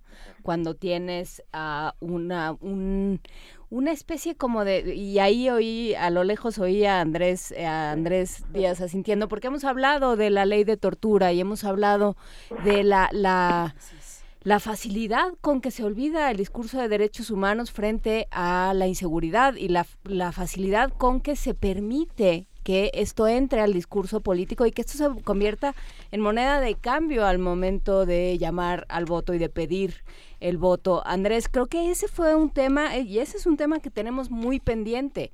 Eh, cuando uno de pronto se topa con frases como los derechos humanos son para los humanos y ellos los criminales no se comportan como humanos, y que, que se da a todos los niveles de conversación y en todos los niveles de, de discurso, eh, pues que queda claro que nos queda mucho trabajo por hacer, Andrés Díaz. Sí, y bueno, coincidiendo también con lo que acaba de decir Eduardo, eh, me parece muy importante que, para empe- empezar a erradicar esta violencia, sí se tiene que comprender mucho el fenómeno de la violencia. Hay que verlo desde los comentarios que tú dices que pululan en las conversaciones en todo nivel, eh, avalando, justificando la tortura, también todo lo que vimos en esta en este proceso en las redes sociales, cualquier eh, tipo de eh, digamos de violencia que se pronuncia por no apoyar a la misma persona. Y entonces también nos viene una pregunta de en realidad qué es tan grave y qué es tan fatal en este país o en este mundo, pero bueno, hablando en México, en este país como para permitir eh, para permitirse matar a alguien, para permitirse torturar a alguien. Y creo que desde ahí es una concepción también de cómo en sociedad vamos entendiendo qué son nuestras conductas. Y esa, y insisto, eh, de acuerdo con lo que dice Eduardo, pues no, no solo una tarea del Estado esa prevención, es una tarea también de entendernos a nosotras, a nosotros mismos y entender por qué estamos reaccionando y por qué estamos penando o, pues, haciendo eh, ciertas regulaciones sobre algunas de las conductas. Preferimos en ese sentido en muchas ocasiones meter al Estado en todo, por conflictos vecinales, por conflictos de eh, eh, cuestiones que se podrían hacer unos acuerdos entre entre las personas. Eh, preferimos meter al Estado y la cara del Estado usualmente es la una cara no ni capacitada ni ni bien entendida de los derechos humanos cuando también eh, fíjense todas las, grandes violaciones de derechos humanos en lo macro Nochistlán este Acteala Yotzinapa eh, en, en su momento en, en eh, este lo de Atenco también pues bueno vienen de una mala gestión de, de una mala comprensión sobre cómo se, eh, la gente se adhiere a su territorio, que también es una agenda pendiente, revitalizar el campo, ¿no?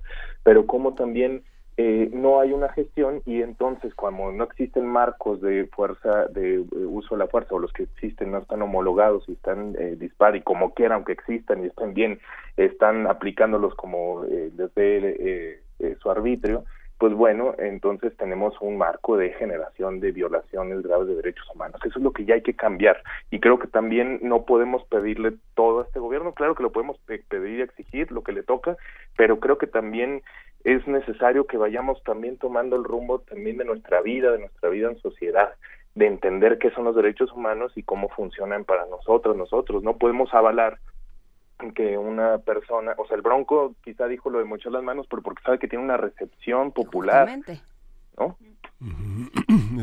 Oye, Eduardo, esta parte de, de, las, de la Fiscalía General, ¿cómo funciona la articulación con las fiscalías de los estados? Muchos, eh, en muchos estados se, se piensa que hay fiscales a modo.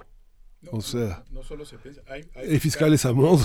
¿Cómo se articula una, una visión así, digamos, eh, después de una elección en ocho estados, eh, de, de una, una, una recomposición de las fuerzas políticas? ¿Hay que revisar eso? Si tú ves lo que han planteado las organizaciones de derechos humanos, las, las eh, civiles, han insistido mucho ya no en la palabra autonomía, sino en la palabra independencia. No, no, no quieren una fiscalía autónoma solamente, puede serlo o no, sino una fiscalía independiente. Y justo la razón es la que describes. Eh, puedes darle el nombre de fiscal autónomo eh, porque constitucionalmente es autónomo alguien que, es nombrado por el Congreso de un Estado. Pero si no es independiente de los intereses legales o ilegales distintos al interés público y a lo que marca la Constitución, pues te vas a topar con muchos problemas. ¿Cómo se coordinan? Bueno, en principio, siendo una federación, cada una de las fiscalías del país deberían de ser independientes respecto a los poderes eh, fácticos o formales y constitucionales de una entidad pero como no hay un modelo nacional para los, los asuntos que son del, del, fuero federal y nuestra PGR se ha quedado, yo, no, yo te diría en el siglo XX y muy, muy amarrada al siglo XX, eh, la discusión realmente no se ha detonado en todo el país. ¿no? Es, es, es un asunto más formal el dotarlos de, de, autonomía constitucional que de verdad de fondo, de, de, de práctica cotidiana. Por eso está, está trabado este tema en el plano nacional, porque a ver, si tú piensas que los gobiernos históricamente utilizaron dos grandes herramientas, el presupuesto por un lado y por el otro lado la Procuración de Justicia para controlar adversarios, enemigos, este, incluso correligionarios que se salían del corral político, si, si tú le estás pidiendo a alguien que se controle en el uso de la Procuración de Justicia como herramienta eh, no democrática de gobierno, les estás pidiendo muchísimo. Por eso está trabado, porque yo veo muy difícil que cualquier ejecutivo diga, sí, con mucho gusto voy a renunciar a utilizar cuando a mí se me pegue la gana la Procuraduría General de la República en contra de quien a mí se me pegue la gana, solo porque ustedes, organizaciones civiles y de derechos humanos, quieren proteger el artículo primero de la Constitución. No, hombre, me están quitando, me están amarrando un brazo, ¿no? Tan cómodo que era decidir como yo quisiera pues eh, y repartir la justicia como me diera la gana. Incluso lo decías hace un momento, eh, el, el, discurso político sigue siendo el de yo los voy a meter a la cárcel, ¿no? Sí. No es yo voy a permitir que la autonomía del Ministerio Público o de una fiscalía conduzca una investigación bajo presunción de inocencia primero y que sea un juez, fíjate qué, qué tan lejos estamos todavía en el discurso, que sea un juez quien determine si la acusación que hizo un fiscal, idealmente independiente, uh -huh. tiene mérito o no, y si debe de cumplir una sentencia. Estamos, aquí sí estamos viendo la brecha entre nuestra manera cotidiana de concebir al poder y la política y un auténtico Estado, déjenme usar esta expresión, a mí me, me encanta usarla, un Estado de derechos en plural, porque el Estado de Derecho solo es a veces la protección de la propiedad y algunas cosas, es, es la, protección, la, la protección de los derechos que tiene nuestra Constitución para todas las personas en el país. Y bueno, ya para cerrar esta conversación, eh, eh, Lorenz, ¿querías decir algo? Sí, si me permiten, yo, Claro. yo estoy muy de acuerdo con lo que han dicho tanto Andrés como Eduardo, solamente para complementar, si bien efectivamente este, es muy importante este, la, la eh, independencia eh, de la fiscalía a nivel este, federal como de los estados, creo que hay un problema adicional, o sea, sí a- a- hay un problema de, de intervención de los ejecutivos para lograr sus metas este, eh, personales, digamos, pero también hay un problema de capacidades que se debe de atender. Es decir, tenemos unas eh, procuradurías que ni siquiera saben eh, realmente realizar una investigación. Si vemos que eh, el, eh, más del 95% de las personas que acaban este, siendo condenadas en día habían sido este, detenidas en flagrancia, eh, esto denota la falta de capacidad para investigar de las procuradurías, de realmente realizar este trabajo. Entonces, e- es muy importante el asunto de la, de la independencia, como lo mencionó Eduardo, pero también es muy importante fortalecer eh, las capacidades al interior de las procuradurías y es algo, es un pendiente este, que no se puede ya, eh, digamos, eh, obviar, es, es importantísima y, y yo creo que va de- debe de ser una prioridad para la próxima administración. Eh, Andrés, ¿quieres añadir algo o ya me voy con la pregunta de cerrar? Eh, no, bueno, también en, en esta parte, pues sí, totalmente de acuerdo de este ejercicio que se ha hecho para tener una fiscalía autónoma independiente, pues es eh, muy importante en, en las epo- en las épocas actuales. Y, y nunca me cansaré de insistir también en que estamos en un país que tiene una eh, riqueza eh, jurídica, es decir, tenemos un pluralismo jurídico, tenemos pueblos indígenas que también resuelven sus eh, problemas y, y conductas de alguna otra manera y también podemos aprender de ahí. De hecho, mucha parte, o sea, se trajo aquí la, la oralidad y ya existía la oralidad en algunos de los pueblos. Entonces, es una invitación siempre a mirar cómo todos los problemas de nuestra vida mexicana, entre comillas, nacional, porque pues tampoco estoy muy de acuerdo con que somos una sola nación, pero cómo estamos resolviendo eso desde una perspectiva y cómo también podríamos aprender de cosas que ya existen en México y regresar también a enfocarnos a los problemas de una manera más localizada y comunitaria en algunos casos. Por supuesto, y ah, ya alguien lo había apuntado a lo largo de este, de este programa y es desde luego importante. Eh, me gustaría ya para cerrar y para que durante el medio tiempo puedan todos correr hacia sus, eh, sus diversos medios de transmisión. Eh, Andrés mencionaba Nochistlán y mencionaba varios temas pendientes que tenemos por ahí. Y me gustaría preguntarle a los tres, eh, Lorenz, me gustaría empezar contigo. ¿Qué, ¿Qué pedirle? El gobierno de Enrique Peña Nieto ayer se cubrió de gloria de alguna manera, o sea, como que nos dio un último, nos quedó mal todo el sexenio y ayer como que intentó quedarnos bien y entonces asumió la, la derrota desde muy pronto el partido oficial y después salió el presidente y todo esto que vimos. Eh, y sin embargo, me gustaría que los tres eh, completaran la frase, no me gustaría que se fueran sin, ¿no? pensando en lo que nos quedan a deber y las cuentas que todavía tenemos pendientes. Laurence, eh, ¿qué, qué, qué nos queda a deber y qué cuentas pedirle al sexenio anterior? Uy, es una pregunta muy in- interesante y este importante. Eh, pues lo que yo yo creo que ah, hay un tema importantísimo en temas de de corrupción. Este digo eh, el los temas de derechos humanos que mencionan Andrés son muy importantes, pero yo creo que también en temas de de corrupción nos quedan a deber. Por, por ejemplo, quisiéramos saber este eh, cuáles son los resultados de la investigación sobre el caso de Brecht, ¿no? Este, yo creo que todos tenemos muchas ganas de saber, este, supuestamente esta investigación se, se acabó, pero no sabemos lo que pasó con esto. Entonces yo yo pondría, por ejemplo, eh, este tema en particular y, y tantos otros en temas en términos de, de corrupción. Obviamente mis expectativas de que esto suceda no son muy altas, este, pero digamos que esto sí sería algo que si quieren quedar bien, este, podrían este, este, enfocarse en esto. Sí, pero no pedirles que nos queden bien, pues nomás faltaba. Este, Andrés Díaz.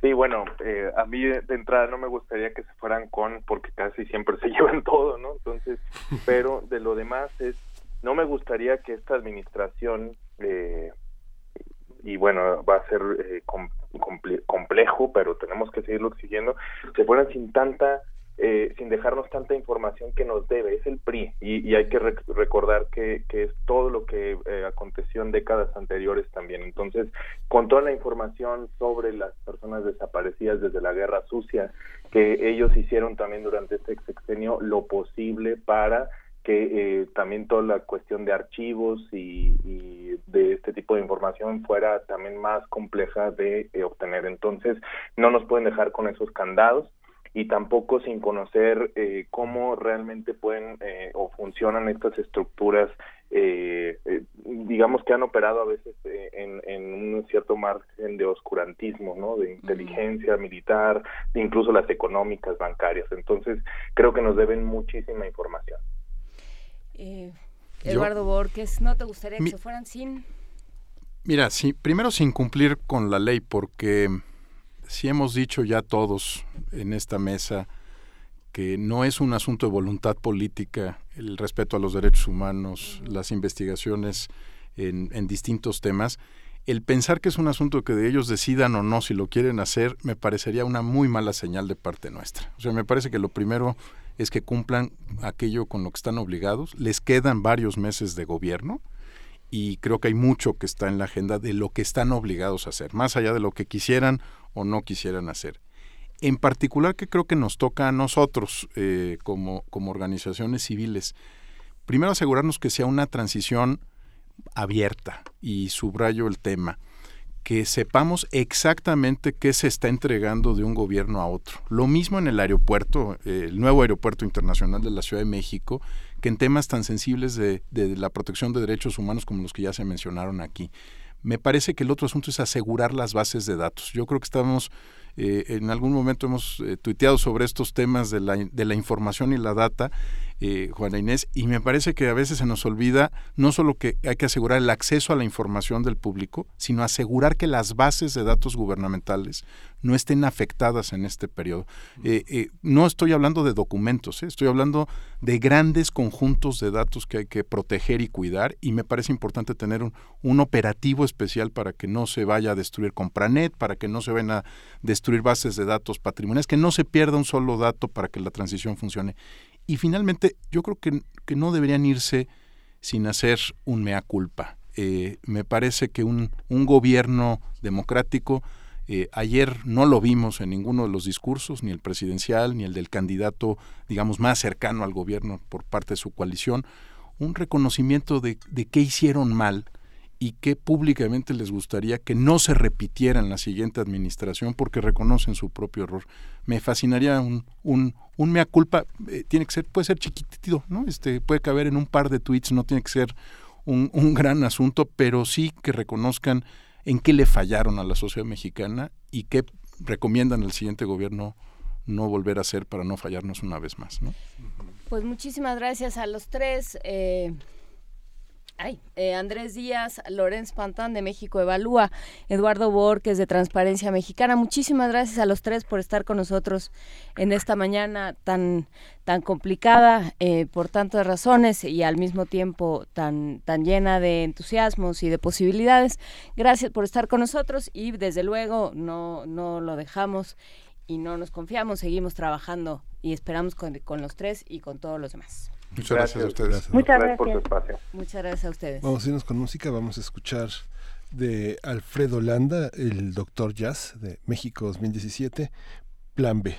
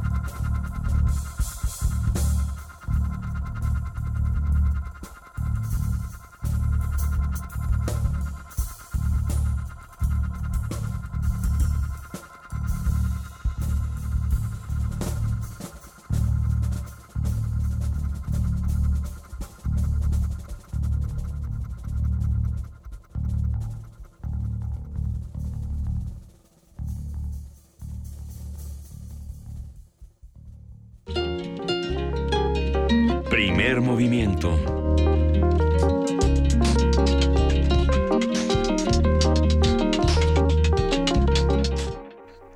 Y en este momento son las 9 de la mañana con 57 minutos. Estamos a punto de terminar esta transmisión especial a través de radio y TV UNAM para este día 2 de julio, el día después. El Qué- día qué después, intensidad. nunca pensamos que iba a llegar, nunca vimos cuándo iba a llegar el 2 de julio a las 10 de la mañana.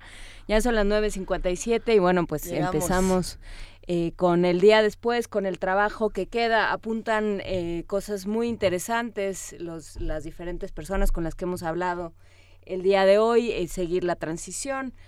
Por supuesto, el tema del nuevo aeropuerto será, y será muy importante de seguir desde un punto de vista ambiental, desde un punto de vista sociológico, desde un punto de vista urbano eh, y bueno pues todo lo que lo que se queda a deber cómo quedan los partidos eh, qué pasa con la presencia policial. Hay un montón de temas que se quedan ahí que seguiremos desahogando. Recuerden que no vamos nosotros no nos vamos de vacaciones vamos a estar aquí así es. eh, transmitiendo durante todo el periodo en el que la UNAM hace lo, hace lo propio, como dice Xochitl, y se va de vacaciones. Nosotros no, pero eh, TV UNAM mm, nos, nos deja de aquí al 23, ¿no? Nos deja de aquí el 23. El 23 continuamos. Y les deseamos que tengan una deliciosa vacación a ellos y a todos los que por, parte de la universidad van a descansar unos días necesarios. Yo creo que a todo mundo le hace falta un Sí, no, respiro después de Nosotros esta... iremos tomando descansos de manera escalonada, pero el, par- Sí. el partido no, el, el, el programa continúa. El programa continúa y nosotros continuamos por aquí. Antes de despedirnos, les queremos compartir una postal sonora. Esto es Noche de Querétaro y nos la mandó Guillermo Tapia, a quien le mandamos un abrazo y regresamos ahora sí a cerrar el programa.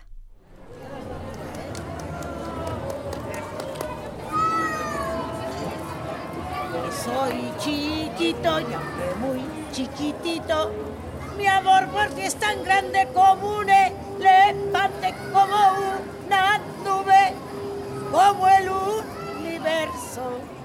Yo soy chiquito y aunque muy chiquitito, mi amor porque es tan grande como un elefante, como una nube, como el universo. Dios lo sabe bien. Él me lo puso aquí. Me dijo que te amara mucho. Él te escogió para mí. Qué buena idea tuvo Dios. Qué buen papá me regaló. Qué buena idea tuvo Dios. Qué buena mamá me regaló. Dios todo lo creó. Bravo. Gracias, señora. Le puedo dejar algo. Ah, sí, cómo no. Muchas Dios gracias. los bendiga, ¿eh? Igualmente. Dios los bendiga. Y pues con esto nos vamos en este programa justamente haciendo comunidad. Abrazo a Juanjo M, a Martelena Valencia, a Mario Mora, R. Guillermo, Armando Carreto, también eh, por aquí a Perereca, Refrancito que se fue al Zócalo, Diogenito, Juan Roset, Mayra Elizondo, Ame Arega, Elizabeth Reyes, Víctor Águila. ¿Cuántos mensajes recibimos el día de hoy? Qué gusto que entre todos estemos haciendo comunidad y construyendo eh, pues algo distinto. Vamos a ver qué pasa en estos, en estos próximos días, Seguimos- emocionantes días. Seguimos trabajando y nos escuchamos mañana. Muchísimas gracias a todos. Nos vemos mañana. Esto fue Primer Movimiento. El mundo desde la universidad.